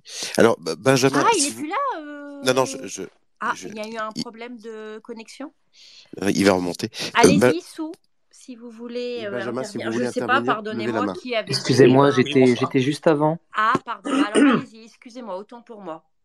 Il n'y a, a, aucun souci, c'est compliqué. Oui, non, non, mais c'est compliqué. C'est compliqué de, de, gérer euh, un, space de toute façon. Euh, gratitude à vous pour, euh, pour l'avoir créé. et bonjour à chacune et à chacun d'entre vous. docteur Alexandre, j'ai, je vous connais uniquement par. Alors attendez, pardonnez-moi, il n'est plus connecté. Il est plus là. BDF, je crois que tu le vois. Si, je le vois. ah, je vous le, voyez? Oui. Ah, bah moi je le vois plus. Tu le vois, toi, BDF Ah, si, attendez, il est revenu et euh, je lui refais une invitation pour remonter. Ça marche. Gray, essaye ton micro en attendant. Gray, essaye ton micro. Ah non, il n'y a pas de son, Gray. Hein. T'as un, un, problème, euh, Gray hein Ouais. Euh, bon. Allez-y. Allez-y, Benjamin. Anthony. Ah, ah oui, Anthony. Euh... Il me semble que c'était Anthony, non? Oui, oui, tout à fait. Ah, d'accord, ok, allez-y. Euh, oui, donc je voulais simplement euh, saluer le docteur Alexandre, déjà parce qu'il a, il a les couilles, entre guillemets, de venir dans un space qui, qui est potentiellement assez contraire à, aux positions qu'il peut avoir. même si j'ai eu beaucoup de mal avec les interventions qu'il a, qu'il a pu avoir. Euh, mais voilà, ce soir, euh, je vous adresse tout mon amour. Et euh, voilà, je vous envoie, je vous envoie mon amour, je vous envoie le feu de mon amour. Pour le reste, je trouve que c'est une intervention, une espèce de très haute volée que vous nous offrez tous ici. Je, regrette simplement qu'effectivement, parfois, les esprits peuvent s'échauffer parce que le sujet est brûlant et voilà, le, ton peut monter. Je trouve que ça, ça n'aide pas toujours la lisibilité euh, du débat. Donc je voulais simplement inviter chacun à euh, souffler un grand coup et puis peut-être se recentrer un petit peu pour euh, ne pas perdre de vue l'essentiel, qui est par ailleurs très très bien formulé. Moi je ne vais pas intervenir très longtemps, mais je voulais simplement revenir sur le titre du débat de ce soir que je trouve excellent, puisque le, le mot qui ressort c'est intelligence. Et justement, il me semble qu'il y a en réalité au, cœur de ce qu'on est en train de, ce dont on parle actuellement, il y a en fait euh, une confusion profonde entre l'intelligence et l'intellect. Alors, je vais m'expliquer un petit peu plus. Euh, il faudrait peut-être définir ce que c'est que l'intelligence. Si par exemple on a face à nous des gens comme le docteur Alexandre qui a probablement un QI très élevé, euh, on peut considérer que c'est une personne intelligente. Je ne le pense pas. Je pense que l'intelligence, ça peut être tout simplement d'être en capacité euh, de pouvoir interagir avec notre environnement dans une forme de justesse, d'harmonie, d'amour. Euh, pour moi, être intelligent, c'est euh, être en capacité de stopper l'activité physique, par exemple, qu'on est en train de faire, et de s'arrêter devant une rose et de s'émerveiller devant la fleur, s'émerveiller devant ce qui nous entoure, de prendre ce moment de communion avec l'environnement parce qu'on sait qu'on est en train de vivre quelque chose d'important, de profond pour nous ou pour, ou pour les autres. Est-ce que ChatGPT est en capacité de s'émerveiller devant une fleur? Je ne le pense pas, en tout cas pas à l'heure actuelle. Donc pour moi, à l'origine déjà, il y a cette confusion-là. Il faut absolument être au clair quand on parle de l'intelligence, de quoi est-ce qu'on parle. L'intellect, pour moi, il n'y a pas de quoi euh, s'en gargariser. Euh, parce qu'encore une fois, l'intellect, pour moi, c'est ce n'est pas une preuve d'intelligence. On est bien d'accord. On est, on est plutôt sur, euh, sur les capacités du cerveau. Mais là encore, pour moi, euh, nous ne sommes pas ce cerveau. Euh, et d'ailleurs, il y a beaucoup de scientifiques aujourd'hui qui sont en train de, démontrer, ben, ça fait même des dizaines d'années en réalité que c'est démontré, que la conscience n'est pas logée dans le cerveau. Donc je ne vais pas rentrer dans ces considérations-là, je veux simplement pointer, euh, éclairer cet aspect-là pour que chacun après puisse prendre le temps tranquillement de regarder ça, si ça l'intéresse ou pas, peu importe. Le docteur Alexandre, vous avez parlé plusieurs fois du mot tornade et j'ai trouvé ça très intéressant. Quand vous évoquez ChatGPT, à plusieurs reprises, vous avez dit c'est une tornade qui déferle. Alors moi, euh, j'utilise ChatGPT 4. Euh, j'ai payé les 20 euros à Elon Musk. Euh, et je reconnais que l'outil est effectivement très bluffant. Ceci étant dit, je suis à la fois euh, épaté par ce que ça me permet de, faire, et je vois bien effectivement l'avantage sur le plan pratique, sur le plan quand on a un business qu'on veut mettre en place, des choses comme ça. mais je sais aussi que ma vie ne tourne pas autour de ces considérations-là. J'arrive à prendre du recul.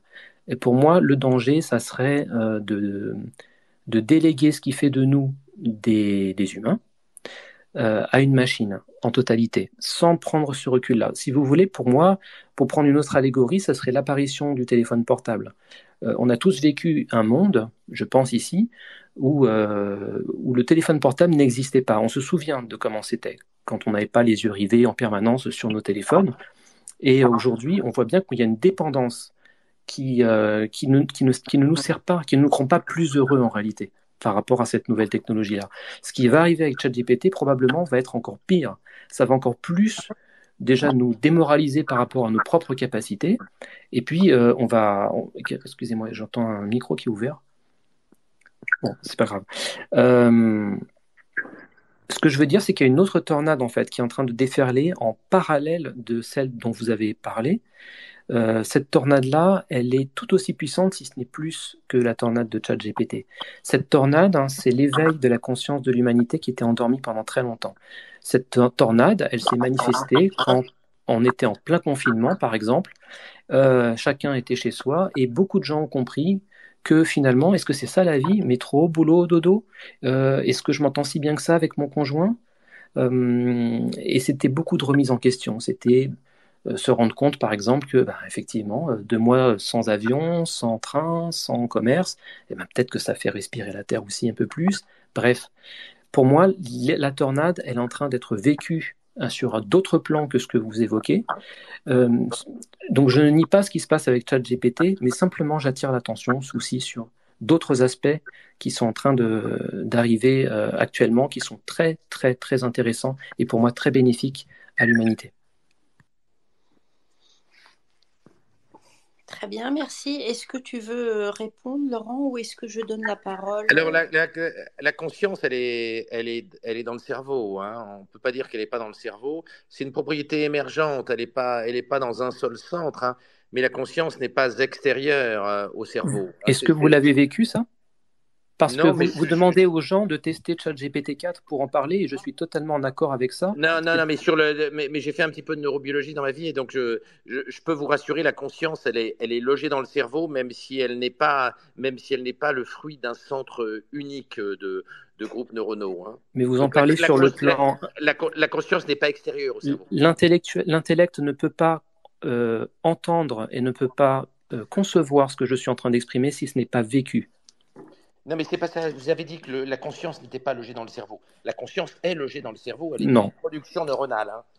Euh, si, si, je vous, je vous, promets. Hein, vous, avez d'autres études assez nombreuses qui démontrent le contraire. Oui, mais écoutez, il faudra me les montrer parce que je, n'ai jamais vu. Il n'y a aucun souci pour ça. Je n'ai euh, jamais, vu ce type d'études. Et donc, euh, tout ce que je peux vous dire, c'est que la, conscience est bien gérée dans le cerveau. D'ailleurs, on, on, voit mal comment la conscience pourrait ne pas être produite par les neurones à moins d'avoir une, une, pensée euh, pré-neuroscientifique du cerveau.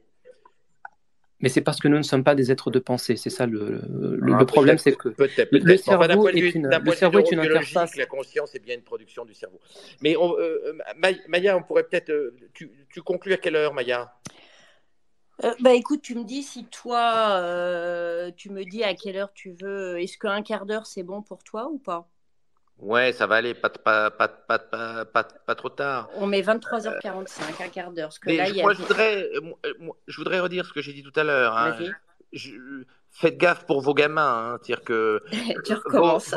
non, non, mais parce que c'est, mais parce que c'est important l'avenir de nos gamins. Si mais je pourquoi, suis père de famille, je, suis père de famille nombreuse et je serais inquiet si mes enfants n'étaient pas d'excellents. Mais alors pourquoi tu présentes pas en fait un discours qui permet en fait d'avoir deux alternatives? C'est surtout ça, deux alternatives dans que, le sens. Parce que je ne pense pas une seconde qu'il soit raisonnable de proposer à nos gamins de ne pas apprendre à se servir de ces outils et à ne pas devenir des bons prompteurs.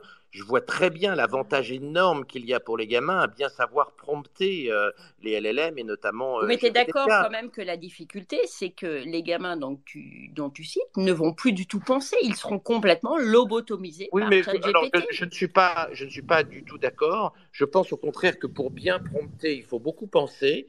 Et donc, je mets en garde euh, tes auditeurs euh, sur l'idée fausse que prompter, ce n'est pas penser. Pour bien poser des questions à, à, GPT-4 et à ses équivalents, il faut beaucoup réfléchir, il faut beaucoup penser. Donc au contraire, prompter est un exercice intellectuel très compliqué, très valorisant d'ailleurs, extrêmement intéressant, et, qui demande beaucoup de temps de formation. Tu vois, mais, mais mes gamins promptent remarquablement bien, mais ils ont passé des centaines et des centaines d'heures à apprendre à prompter avec GPT 3.5 puis GPT 4. Et, je serais très inquiet si mes gamins ne savaient pas parfaitement euh, prompter à, la fois mes garçons et, mes filles. Et, Finalement, c'est exhorter quelque part. Non, mais, bah, et, donc je pense pas qu'il puisse y avoir de deux, discours. Je pense qu'il est dangereux d'avoir des gamins qui savent pas prompter à un moment où les LLM, les réseaux de neurones artificiels, vont avoir une place euh, euh, majeure dans la société. Je, pense que ce serait la garantie pour nos gamins d'être totalement marginalisés. Et je dis à tes auditeurs, ou non, faites, gaffe pour vos gamins, parce que vos gamins vont être dépassés complètement dépassés s'ils ne savent pas se servir de ces, de ces outils-là. Donc euh, euh, vraiment, faites attention, euh, passez du temps avec vos gamins pour, pour leur apprendre à prompter, pour leur apprendre à bien utiliser ces outils, et c'est notre rôle de parents. Hein. Je suis père de famille nombreuse. Je considère que c'est un rôle important pour moi de former à ces nouveaux outils mes gamins, à leur montrer les limites, les intérêts, comment on utilise au mieux ces outils, les dangers bien sûr de, ces outils. il y a des dangers intellectuels, il y a des dangers euh, euh, dans une mauvaise utilisation de ces outils. Et je pense que c'est le rôle des parents de, former les gamins à cet outil qui va être la matrice du futur et qui va avoir un rôle majeur dans l'éducation, dans l'acquisition des connaissances, dans le travail, dans l'organisation sociale et, et, politique. Euh, tu vois. Donc je, pense que, et, et, tu vois, parmi, euh, parmi la jeune génération, euh, je, je, connais des jeunes qui ont une très bonne maîtrise des outils numériques et qui réfléchissent beaucoup à, l'utilisation des outils numériques en politique, comme, comme Grégoire Cascara par exemple, qui est, qui est un type formidable et, j'incite tes auditeurs à, le suivre sur, sur Twitter. ces outils, on ne va pas apprendre à cinq minutes à nos gamins à utiliser ces outils-là. Il faut du temps. Donc il faut se dépêcher de maîtriser ces outils-là pour pouvoir transmettre cette connaissance à nos enfants et pour pouvoir encadrer, euh, améliorer leur pratique de ces outils-là de manière à ce qu'ils aient une place dans la société de demain, qu'ils comprennent la complexité du monde, qu'ils comprennent la réorganisation radicale de l'économie, de l'éducation, du système de santé et également la réorganisation de la politique. Je parlais tout à l'heure d'une révolution anthropologique et civilisationnelle. Il ne faut pas laisser nos enfants démunis face à ces outils-là. Il faut au contraire les former. Et, c'est pour ça que ton discours de tout à l'heure, je, me suis, je me suis opposé à ton discours, Maya. Je pense qu'il serait gravissime que nos enfants soient démunis, soient tout nus. Mais c'est l'inverse. C'est l'inverse. C'est-à-dire que toi, tu penses qu'ils sont, qu'ils peuvent être démunis, ils vont justement acquérir de la force pour s'opposer et véritablement créer au sens de l'humanité. Oui, mais je, comme je, vois, mais Maya, mais non, tu vois bien que la dérive. je ne vois même pas quel boulot un gamin qui ne sait pas se servir de GPT-4 et Mais parce que toi, tu l'intègres dans ton logiciel. Pourrait ah, avoir, ah, mais je, ne vois même, je ne vois même pas, je ne vois même pas le boulot, le, le, boulot que pourrait avoir un gamin. oui, mais, mais non. Ah mais tu, sais, tu, tu... Si, es endoctriné. Non, il ne, il ne faut pas mettre ils nos gamins hacké, ils il ne faut pas mettre nos enfants dans une impasse. Répète après moi, écoute-moi. Il, il, tu faut te pas, trompes de pas mettre nos enfants dans, dans, un trou. Tu prends pas le bon chemin, Laurent, écoute-moi. C'est-à-dire que toi, tu penses parce que tu es hacké, pour ça ton cerveau te trompe. Tu penses que nous n'avons pas d'alternative et tu es ultimement convaincu, un, de l'existence de l'intelligence artificielle. Elle n'existe pas. C'est simplement en fait l'existence d'une application informatique ultra rapide avec en fait le fantasme de vouloir devancer en fait l'humanité, les cerveaux que nous avons. Ça, c'est une erreur. Tu devrais défendre. Mais c'est pas parce que tu vas c'est pas parce que tu, vas raconter mille fois une contre-vérité euh, informatique qu'elle va devenir une réalité, Maya. C'est pas, parce que tu c'est pas parce que tu répètes ça. Je te promets que passe un mois sur GPT. Alexandre. Passe un mois sur GPT-4 et je te promets que tu auras une autre. Je crois que j'ai que ça à faire pendant un mois? Mais non, pas du tout. Bah, tu, parles, tu parles du sujet, c'est mieux, c'est mieux de le connaître. Oui, mais entre passer un mois dessus, mais je le connais, peut-être pas autant. Essayer, c'est l'adopter quelque part. Voilà, peut-être que l'utilisation, il y a un côté addictif. Tu es peut-être addict de quelque chose, si tu veux. C'est vrai que ton cerveau te trompe et sur un point de vue cognitif, eh bien, tu es addict et donc tu es ultimement convaincu, si tu veux, des choses bienfaisantes et tu perds ton libre arbitre. Eh ouais. Ouais, ben écoute, tu, écoute tes enfants, forme-les à GPT-4. Jamais de la vie. Parce, que sinon, sinon, sinon, tes gamins te le reprocheront dans 10 ans. Parce qu'ils seront, ils seront totalement marginalisés dans la société de, 2035. Non, alors il y a deux choses. Il y a ceux qui seront véritablement endoctrinés dans le monde que moi j'appelle le totalitarisme moderne, et ceux non pas qui seront marginalisés et qui ne seront pas enfermés justement mentalement et qui ne seront pas pieds et poings liés. C'est-à-dire, tu sais, il faut deux choses. Tes gamins te le reprocheront, tu verras. Jamais de la vie. Maya, jamais de la vie. Maya, je compte, Maya, je compte sept mains. Ah oui, pardon. Pour dix minutes. la parole. Oui, excusez-moi. Alors, allez-y, Sou. Bonsoir à toutes, bonsoir à tous. Bonsoir Maya, Véronique, BDF. Bonsoir euh, docteur Alexandre. Moi, j'avais cinq euh, questions très rapides à vous poser, euh, docteur Alexandre. Quelle est l'échéance pour former le maximum de personnes? Les compétences et les aptitudes à acquérir pour bah, bah, utiliser tous ces outils et pour bah, préparer le, futur monde, puisqu'il a l'air de, de, galoper. Et comment on va faire pour concurrencer les pays qui ont des salaires beaucoup plus faibles? euh, que, que les salaires français, euh, en sachant que grâce à l'intelligence artificielle, ils vont pouvoir parler notre langue. Euh, et comment on va combattre la cybercriminalité qui va être grandissante, qui va pareillement galoper. Et dernière question, n'est-ce pas en fait la revanche des métiers manuels que l'intelligence artificielle est en train de nous mettre en place? Alors, euh, je vais commencer par la dernière question. Alors, sur les métiers manuels, faites gaffe parce que euh, OpenAI est en train de lancer une gamme de robots, les robots Neo, qui vont, dont les premières versions vont sortir à partir de l'automne 2023. Et donc, on va avoir des robots avec l'intelligence d'Aristote dans les années qui viennent.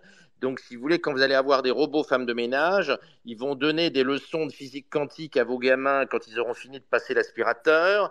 Euh, et, chaque gamin pourra avoir un précepteur particulier euh, du niveau d'Aristote, qui, comme vous le savez, était le précepteur particulier d'Alexandre le Grand. Donc, l'idée sur laquelle la robotique euh, a pris beaucoup de retard est une idée qui n'est pas forcément juste aujourd'hui il n'est pas impossible qu'on ait un deuxième choc technologique derrière l'intelligence artificielle qui soit les robots dotés d'intelligence artificielle.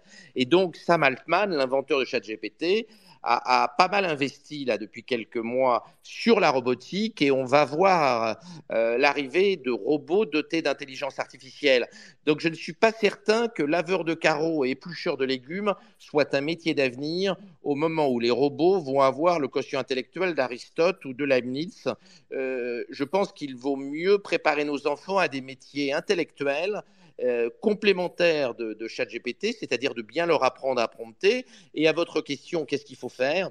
Eh bien, la, première urgence, c'est bien sûr d'utiliser ces outils c'est d'apprendre les techniques de prompt, hein, donc le, prompting, comment bien poser les questions, comment bien interagir avec ChatGPT intelligemment, Comment euh, se servir aussi d'autres outils comme Claude d'Anthropique, qui est un outil absolument remarquable, qui a l'avantage qu'on peut lui poser des questions euh, dans le prompt extrêmement long, puisqu'on on peut mettre 100 000 tokens euh, dans l'interrogation, hein, c'est-à-dire 75 000 mots.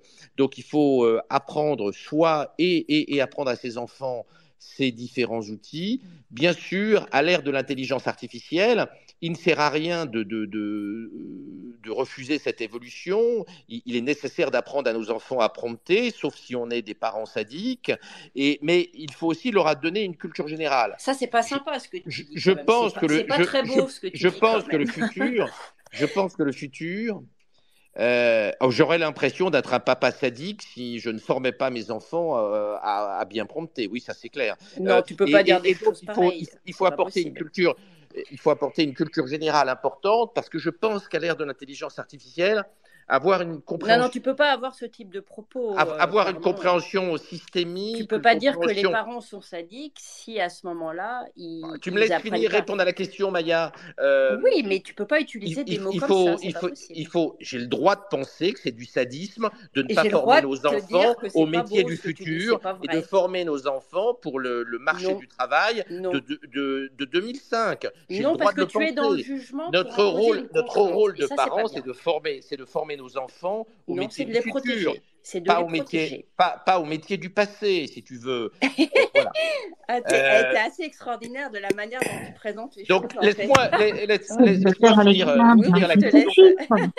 Vous n'êtes pas le maître du futur ni le maître du passé, docteur Alexandre. Et, le passé et, donc, et le futur, non, vous savez, je... sont des illusions, je pense. Ok. J'ai le droit, euh, j'ai le droit d'exprimer une pensée non mystique et, et, et rationaliste. Oh. Alors, je, je, finis de répondre à la question de la, de, de, de, la, personne qui m'interrogeait. argument. Vas-y. Euh, je pense qu'il est très très important de donner à nos enfants une culture générale vaste. À l'ère de l'intelligence artificielle, le principal atout, en dehors de la bonne connaissance de ces outils, c'est d'avoir une culture générale vaste. Une culture juridique, une culture historique, philosophique, politique, euh, euh, des humanités et puis une culture scientifique forte je pense que c'est cette alliance des humanités et de la culture scientifique qui, est, euh, euh, qui sera gagnante demain, en plus de la bonne formation aux outils d'intelligence artificielle pour être complémentaires.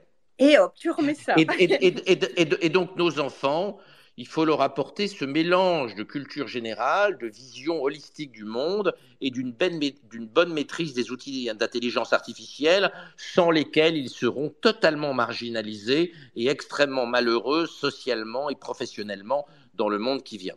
Alors, j'avais avec l'amour de son Il y avait les autres questions, l'échéance pour former les autres personnes, parce que là, vous, vous évoquez les, plus jeunes, mais les autres. Il faut aller, il faut, il faut aller au plus vite. Donc il faut. Un an, deux ans, cinq ans. Non, mais il faut. Je pense que l'école doit apprendre aux enfants à prompter rapidement.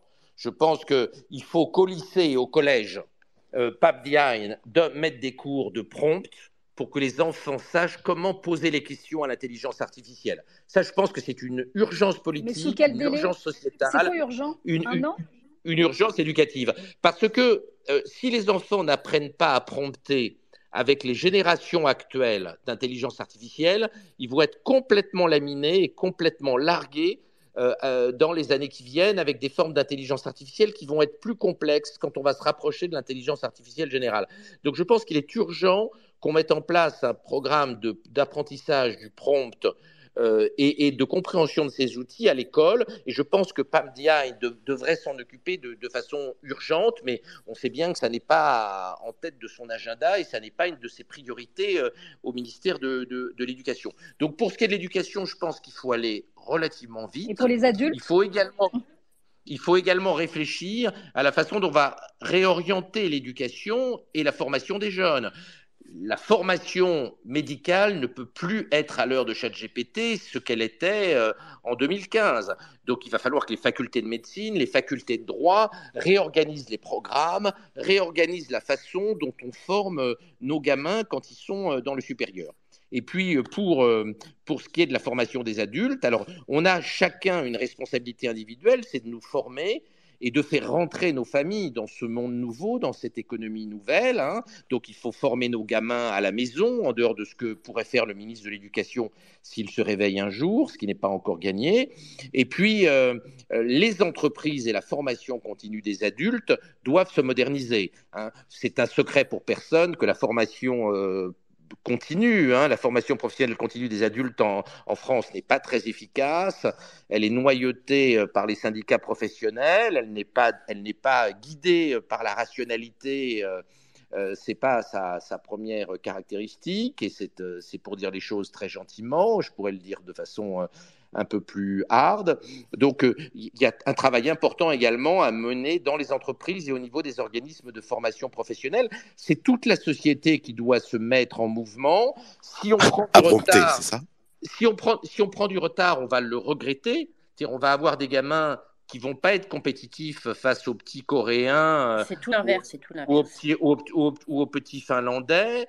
Euh, eh bien, écoute, on, regardera ce que vont donner tes enfants, Maya, dans 10 ans. On, mm. regardera ça. C'est mm. une expérience, c'est une expérience euh, intéressante qu'ils vont donner mm. sur le marché du travail s'ils savent pas servir des succès. Non, mais je pense qu'il faut sortir véritablement, en fait, euh, de la difficulté du marché de la production. C'est-à-dire que les individus, en fait, aujourd'hui, par rapport au marché, ont une valeur productive.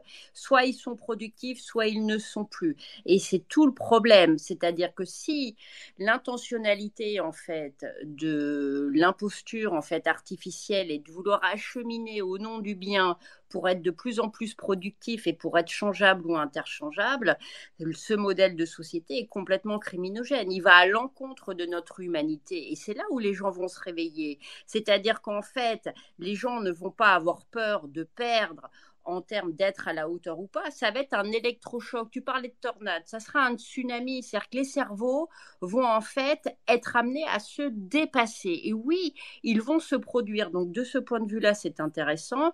Mais c'est vrai que ça va être le choc, non pas le choc des civilisations, mais le choc des cerveaux, c'est-à-dire ceux qui seront capables ou non. C'est-à-dire qu'en fait, aujourd'hui, l'eugénisme, il faut oser le dire, euh, Laurent, c'est-à-dire c'est la supériorité des cerveaux ou pas.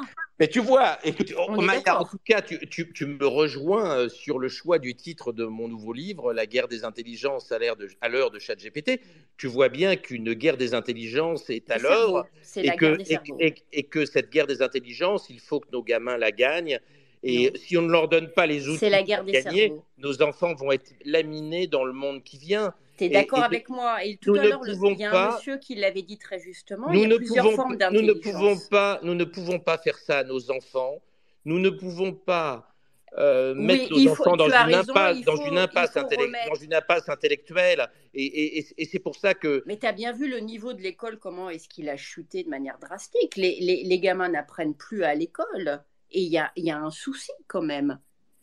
alors, alors euh, je, je, je, peux rajouter que la semaine dernière, Bill Gates euh, a déclaré que d'ici 18 mois, nos enfants n'apprendront plus à lire à l'école, mais apprendront à lire avec les successeurs de GPT-4 et que, les, et que les, parents vont, les parents vont être stupéfaits, a dit, a dit Bill Gates. Hein, vous pouvez retrouver sa déclaration qui est, qui est présente oui, mais c'est pas, à Google. et, il a dit que les parents, que les parents vont être stupéfaits de la vitesse à laquelle. Mais c'est une régression cognitive. Euh, c'est l'intelligence artificielle qui va, qui va apprendre à lire à nos enfants et qu'elle sera très supérieure aux instituteurs. oui, mais docteur, c'est une régression cognitive pour l'enfant. Pourquoi? S'il bah, apprend plus vite, s'il apprend plus vite avec GPT-4 qu'avec l'instituteur, oui, mais c'est mieux pour lui. oui, mais vous comprenez bien que l'élite, elle, elle revient à l'écriture, elle revient aux arts majeurs, et en fait, elle, enlève même les, les différentes tablettes des, oui, des enfants. Ça, vous savez, c'est une rumeur urbaine. Euh, ah en réalité, on a raconté ça, c'est pas ah vrai. les, les, les, élites forment euh, les élites forment leurs enfants aux outils numériques, à une utilisation intelligente des outils numériques, apportent à côté de ça la culture générale. Le problème n'est pas l'outil numérique. Et l'écriture, vous pensez pas que c'est fait, l'enfant hein, Vous voulez nous mutiler de notre pensée, en fait. Mais si, si quelqu'un, si une, application pense à notre place, je veux dire, moi j'ai dit ce que j'avais à dire tout à l'heure, j'en ai assez. Si une application pense à notre place euh, et ensuite en plus, qui va, qui va, euh, qui se cache derrière ces applications? Vous parlez de Bill Gates, enfin, ça suffit, ça suffit. en, tout cas, en tout cas, ce qui est sûr, c'est que si nos enfants ne maîtrisent pas ces outils, ils vont avoir un destin très triste et, ils vont être et, ils vont être marginalisés dans le monde de demain. Non, c'est exactement l'inverse. Parce faites, que faites, gaffe à ne pas mettre vos enfants dans un piège. Euh, parce qu'ils ne s'en relèveront pas. Et donc, c'est pour ça qu'il faut un effort, à la fois dans les familles et, et dans la société tout entière, pour former nos gamins et pour former l'ensemble des citoyens à être euh, adapté à ce nouveau monde et à être complémentaire de l'intelligence artificielle parce que le tu as été ce qui serait horrible c'est que à la fois nos, nos, nos, nos gamins et l'ensemble des citoyens soient dépassés par ces outils et ne soient pas compétitifs dans le futur. non mais tu vois c'est exactement l'inverse. Euh, redis une dernière chose vous n'avez que le mot de compétitif à, la bouche et de marché de compétitif d'efficacité. Ben, je préfère que mes gamins soient compétitifs sur le marché du travail plutôt qu'aux chômeurs de longue durée il y avait un, intervenant qui a parlé de l'émerveillement, de l'émerveillement. Mais moi, je ne suis pas pour être compétitive, bon docteur Alexandre. L'être humain n'est pas sur le marché, de les, les machines travailleront à notre place. Mais non, mais vous vous, vous rendez pas compte, la compétitivité est nécessaire. Nos enfants doivent être compétitifs, sinon ils, ils, seront, euh, ils seront chez Pôle Emploi à vie. Et ce n'est pas ce que je souhaite à mes gamins. Non, mais le problème, c'est que tu prends pas en considération justement la métamorphose en fait de notre monde et le cycle qui est en train de changer. Bah, c'est toi. C'est toi qui la prends pas en considération puisque tu formes pas tes enfants à GPT-4. mais Donc si tu veux, s'il y, y, en a un qui est retardataire, il y a un plan marketing, vous êtes prisonnier d'une matrice ou d'une idolâtrie. Vous répétez comme un perroquet le verbe prompter. On pourrait presque le décliner à l'infini. Je prompte, tu promptes, tu promptes. Nous promptons. Nous vous vous promptez sommes pas du tout Alexandre. C'est un verbe très c'est un verbe très important. Et ce que je peux vous souhaiter de meilleur, c'est de bien apprendre à prompter dans la loi qui Merci, docteur. Aujourd'hui, je crois que vous ne savez pas très bien prompter. comme, chacun sait dans les neurosciences, comme chacun sait dans les neurosciences, plus tu répètes, plus les cerveaux en fait justement mémorisent. Et tu utilises en fait cette méthodologie, cette technique, justement. Donc euh, les mots que tu utilises ont justement un sens et tu sais très bien de manière percutante comment justement ça va euh, euh, adhérer ou pas chez, chez les personnes. Mais justement, je me répète un petit peu aussi, mais le choix de civilisation, en fait, il est euh, évidemment pour les parents, mais aussi pour les enfants. C'est de savoir si on veut ou pas être libre dans notre tête, si on veut être amené à penser, à créer, à innover, plutôt que d'être pris par un raz-de-marée qui en fait va complètement nous déshumaniser. Donc toi, si tu as envie d'être déshumanisé, figure-toi que tu perds ton pouvoir, tu veux une volonté de oui, puissance, Maya, tu contrôles rien du tout, tu n'as pas du tout de puissance. Hein. Mais Maya, tu es râpé au sol, hein, il te retourne Maya, Maya, tu, tu, pars, tu pars de prémices fausses, parce que comme tu ne sais pas bien prompter, tu pars de prémices fausses, tu fais l'hypothèse que l'intelligence artificielle n'est pas innovante et n'est pas une aide pour être innovante. Non, pour être non. innovant. Mais là, tu te trompes parce que tu ne sais pas encore parfaitement te servir de ah, l'outil. Quand tu sauras te servir de l'outil, tu, verras, tu verras que GPT-4 est un outil absolument extraordinaire pour être innovant et, et pour, euh, révéler, et pour révéler tout son potentiel. Tu te trompes parce que tu connais pas l'outil. Et donc, tu, es, tu, es en train de pousser les gens, y compris tes enfants, à ne pas laisse mes enfants dehors de ça. À, ne pas utiliser l'outil. Non, mais c'est toi qui as dit que tu voulais pas former tes enfants. Oui, oui, oui, tout à fait. Mais tu es très, très répétitif. Hein, c'est pas moi. Euh, et, et, donc, tu, tu, mets les gens dans une impasse parce que comme tu ne pas l'outil, tu ne vois pas. Ça n'a rien à voir. Ça n'a rien à voir. Il y a deux choses. En 2023, En 2023, on ne peut pas révéler son, on ne peut pas révéler son potentiel en 2023 si on ne maîtrise, hein. si on ne maîtrise pas GPT-4. Non, il y a deux choses. Tu fais l'amalgame. Ce n'est pas possible. Ce n'est pas possible. Mais oui, c'est pas possible. Tu confonds deux choses. L'utilisation en fait de l'application, qui est une chose, la maîtrise de l'application, c'est une chose, d'accord?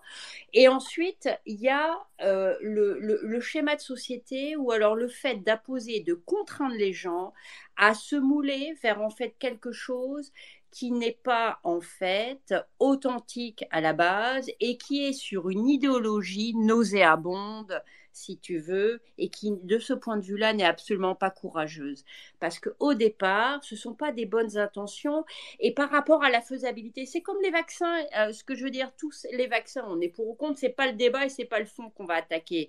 Mais tout était présenté en ayant en fait quelque chose d'hyper sécure et en fait d'hyper, d'hyper moderne. Et les mecs, ils se sont plantés. C'est comme les Titanic, c'est-à-dire que on présente ça comme quelque chose de beau, de moderne. Le Titanic, il s'est pris un iceberg. Les mecs, ils étaient au taquet. Ils avaient des milliards, ils avaient les banques. C'était JP Morgan soit ils n'ont pas pensé, ils sont pris le mur, mais alors de plein pot. C'est malheureux parce qu'on sait ce qui s'est passé. Et là, c'est pareil. C'est exactement pareil avec le Covid, c'est pareil avec les Maya, infections. Maya, on avait, dit, on avait dit 15 minutes, Maya. Oui, on, la dernière euh, Il est minuit. c'est le monsieur, là, Elias. et après, on termine. On finit. Voilà. Allez-y, monsieur. Bonsoir. Bonsoir, Samakoum. Hello à tous. Moi, j'ai écouté le débat depuis... Euh, tout à l'heure, c'est assez intéressant. Si vous me permettez d'un petit peu revenir sur ce qui a été dit. Donc pour ce qui est euh, de l'IA en, général, déjà, euh, il y a bon nombre d'arguments d'autorité qui ont été euh, utilisés. Les spécialistes de l'IA, ceux qui la promeuvent, les milliardaires qui sont derrière, ne parlent pas franchement d'IA quand, quand vous écoutez leur conférence. Ils disent que justement, comme il a été dit, on a besoin de centaines de milliards d'investissement pour euh, dépasser euh, le machine learning et le deep learning augmenté. C'est ça hein, euh, qu'on a aujourd'hui, c'est pas lié à proprement dit. Pour revenir sur le sujet également de l'intelligence en elle-même, euh, l'intelligence artificielle, l'intelligence humaine, personne, pas même eux, les promoteurs ne, ne, les comparent, car de façon euh, consubstantielle, hein, ce n'est pas la même chose. On ne peut pas comparer l'informatique avec l'humain, la chimie qu'il possède et ceux qui croient à son âme. Donc personne, pas même ceux qui promeuvent cette euh, technologie, euh, n'ose cette comparaison que j'ai entendue euh, ce soir. C'est un petit peu provocateur, ça fait parler, mais bon, aucun spécialiste de l'intelligence artificielle ne, reprend ce genre de, vocabulaire. Donc il n'y a aucune espèce de concurrence entre l'humain et le problème ne se pose pas là, hein, entre l'humain, l'homme et comment dire l'intelligence artificielle en tant que comment dire de façon fondamentale et radicale. C'est plutôt dans les emplois, ce qu'ils peuvent faire, etc. Et encore, c'est pas dans tous les domaines. Donc, euh, on parle également de, de, de vagues et de, de, bouleversements, de tornades. Bon, bah, comme si c'était nouveau. Euh, il s'est passé la même chose quand il y a eu euh, la roue. Il s'est passé la même chose quand il y a eu l'écriture. On, on, a parlé de, comment dire, de disparition de la, de la poésie, de la langue orale. Quand il y a eu les chiffres arabes qui sont arrivés, c'est pareil. On a, on a pu avoir une, une, une possibilité de calcul qui, qui n'était jamais connue auparavant. Et pourtant, les civilisations et l'homme ont, continué à avancer. On n'a pas présenté cela, euh, comment dire, de, façon catastrophique. Pareil, hein, si vous y pensez bien, euh, l'eau courante a amené des changements civilisationnels euh, immenses dans nos civilisations, et pourtant, et pourtant, l'homme lui-même, ces questions fondamentales n'ont pas changé. Donc, la façon dont c'est présenté, déjà, c'est un petit peu je dirais, orienté vers euh, une certaine pensée, parce que comme vous le savez, hein, comme vous le savez, derrière chaque machine, il y a une idéologie. Il n'y a pas de, machine neutre. Derrière l'IA, euh, il y a des penseurs, des, gens qui euh, écrivent, qui, forment les algorithmes, et ces algorithmes vont vers un sens. Il se trouve que dans le monde occidental, euh, libéral, les, algorithmes se dirigent vers la comment dire l'augmentation, l'augmentation sans cesse de la société marchande, d'une espèce de, vision smithienne du monde où il faudrait être, comme il a été dit euh, par certains ici, euh, adapté au marché, euh, encore plus vendeur, et que l'ubris serait quelque part l'assouvissement à nos passions serait un petit peu le, but ultime de notre vie. Je, je me permets de rappeler qu'à peu près 4 cinquièmes de l'humanité ne partage pas cette vision du monde, et je le rappelle à docteur Alexandre. Parce que l'Occident ne vit pas seul. Euh, la preuve, hein, la preuve, quand euh, TikTok est proposé en Occident, il propose toutes sortes de bêtises abrutissantes euh, à notre jeunesse, à, tout le monde. Quand c'est proposé en Corée ou en Chine, ça propose des choses qui sont intelligentes, des choses qui apportent à la vie. Donc l'intelligence artificielle, je me répète encore une fois, ce ne sont que des algorithmes et ce qu'on met derrière. Et donc, derrière, c'est une idéologie. Donc, quand Véronique ou quand Maya vous parlent d'idéologie, derrière l'intelligence artificielle, elles ont raison. Elles ne sont pas des mystiques. Euh, comme vous l'avez dit, quand il y aura un ordinateur euh, chez nous ou un, ou un robot qui euh, aura l'intelligence d'Aristote, Aristote, il a formé, comme vous l'avez dit, Alexandre. Il n'a pas formé des gens à la City ou des gens qui étaient des esclaves de nos grandes industries ou encore des grandes multinationales qui commandent aujourd'hui hein, aux, peut-être plus vous avez critiqué euh, la bureaucratie syndicale, et vous avez raison, mais euh, la bureaucratie euh, capitaliste des grandes multinationales fait tout autant des projets sur cinq, sur cinq ans pour devenir plus riche tout de suite, et n'a pas de, de, projet civilisationnel sur 100 ans, comme peuvent avoir les, civilisations chinoises ou encore musulmanes. ça, je, vous le rappelle. Donc la question que se posent hein, les spécialistes comme, comme celui qui a acheté récemment Twitter, c'est plus le fait du danger hein, euh, qui pourrait être qui est inhérent à, ce genre de machine, d'accidents qui pourraient euh, subvenir. Bon, là, vous le faites de façon euh, catastrophiste, mais il euh, y a qu'à lire Barjavel, c'est pas nouveau. Hein, quand tu nous parles de ce danger, de, de la destruction de l'humanité par le nucléaire, pourtant c'est pas arrivé. Pareil avec l'intelligence artificielle, moi je crois en la capacité non seulement euh, de l'homme de, de, dompter cette, cette technologie, parce que comme là où vous avez raison, c'est qu'on ne pourra pas faire sans. On ne pourra pas faire sans parce que des civilisations se mettent euh, à la construction de ce monde de demain. Mais ce que vous sous-estimez, c'est la, c'est euh, comment dire, la capacité euh, de l'homme de refaire du nous, de refaire de la vraie intelligence, comme c'est le cas aujourd'hui sur TikTok ou sur euh, Twitter, et nous y sommes, au lieu d'être là à se dire comment pouvons-nous être encore plus performants, comment pouvons-nous encore plus gagner d'argent. Nous euh, re revenons à la politique avec un grand P au sens de la gestion de la cité, au sens grec du terme, et on contourne et on détourne la technologie au profit de quelque chose de plus grand. C'est ce qu'on fait ensemble ce soir avec vous, euh, docteur Alexandre, et tout le monde. Tout le monde n'a pas cette vision parce que là où vous êtes carrément dans l'idéologie et quasiment un prophète de l'Apocalypse, c'est quand vous nous dites que le meilleur des mondes d'Adolf Huxley est notre futur obligé. Non, ce n'est pas notre futur obligé. Jamais dit, ah, mais j'ai jamais dit ça. Où bah, est-ce que vous avez entendu que j'ai dit ça Bah écoutez, moi, j'ai des amis qui sont prosélytisme du promptage. C'est ça. non, mais moi, j'ai rien contre, moi, j'ai rien contre le comptage. Attendez, je vais juste finir. Je vais juste finir. Je vais juste finir. C'est-à-dire que moi, j'ai rien contre la technologie en soi. Comme j'ai dit, on ne pourra pas faire sans si on avait peut-être fait ça, peut-être que le monde serait meilleur, qui sait. On, est, mais vous êtes très péremptoire quand vous dites que le futur sera forcément meilleur ou ira forcément vers le meilleur des mondes avec. Est-ce que j'ai dit ça? Bah, Écoutez, quand vous, décrivez à chaque fois, non, non, mais quand vous décrivez à chaque fois un nouveau monde où les enfants, où les enfants, où les enfants, non, non, je suis pas là pour donner, poser des questions. Non, vous n'êtes pas un mec, je suis pas un élève. Donc, moi, je vais juste finir sur ça. Voilà. Ouais, je, vais juste finir, je vais juste finir sur ça. Bon, euh, moi j'ai l'impression que quand vous en parlez, docteur Alexandre, vous parlez un petit peu de cette nouvelle technologie comme parlaient euh, les ludistes de la machine. Euh, vous faites peur non seulement aux pros d'intelligence artificielle, artificielle et aux anti intelligence artificielle. Je pense que l'homme dépassera tout cela. La vision promotéenne que vous, qui est la vôtre, n'est pas mauvaise en soi. Mais la, une vision promotéenne, on peut en avoir une, pas forcément celle de vouloir dépasser Dieu, mais d'être à son service.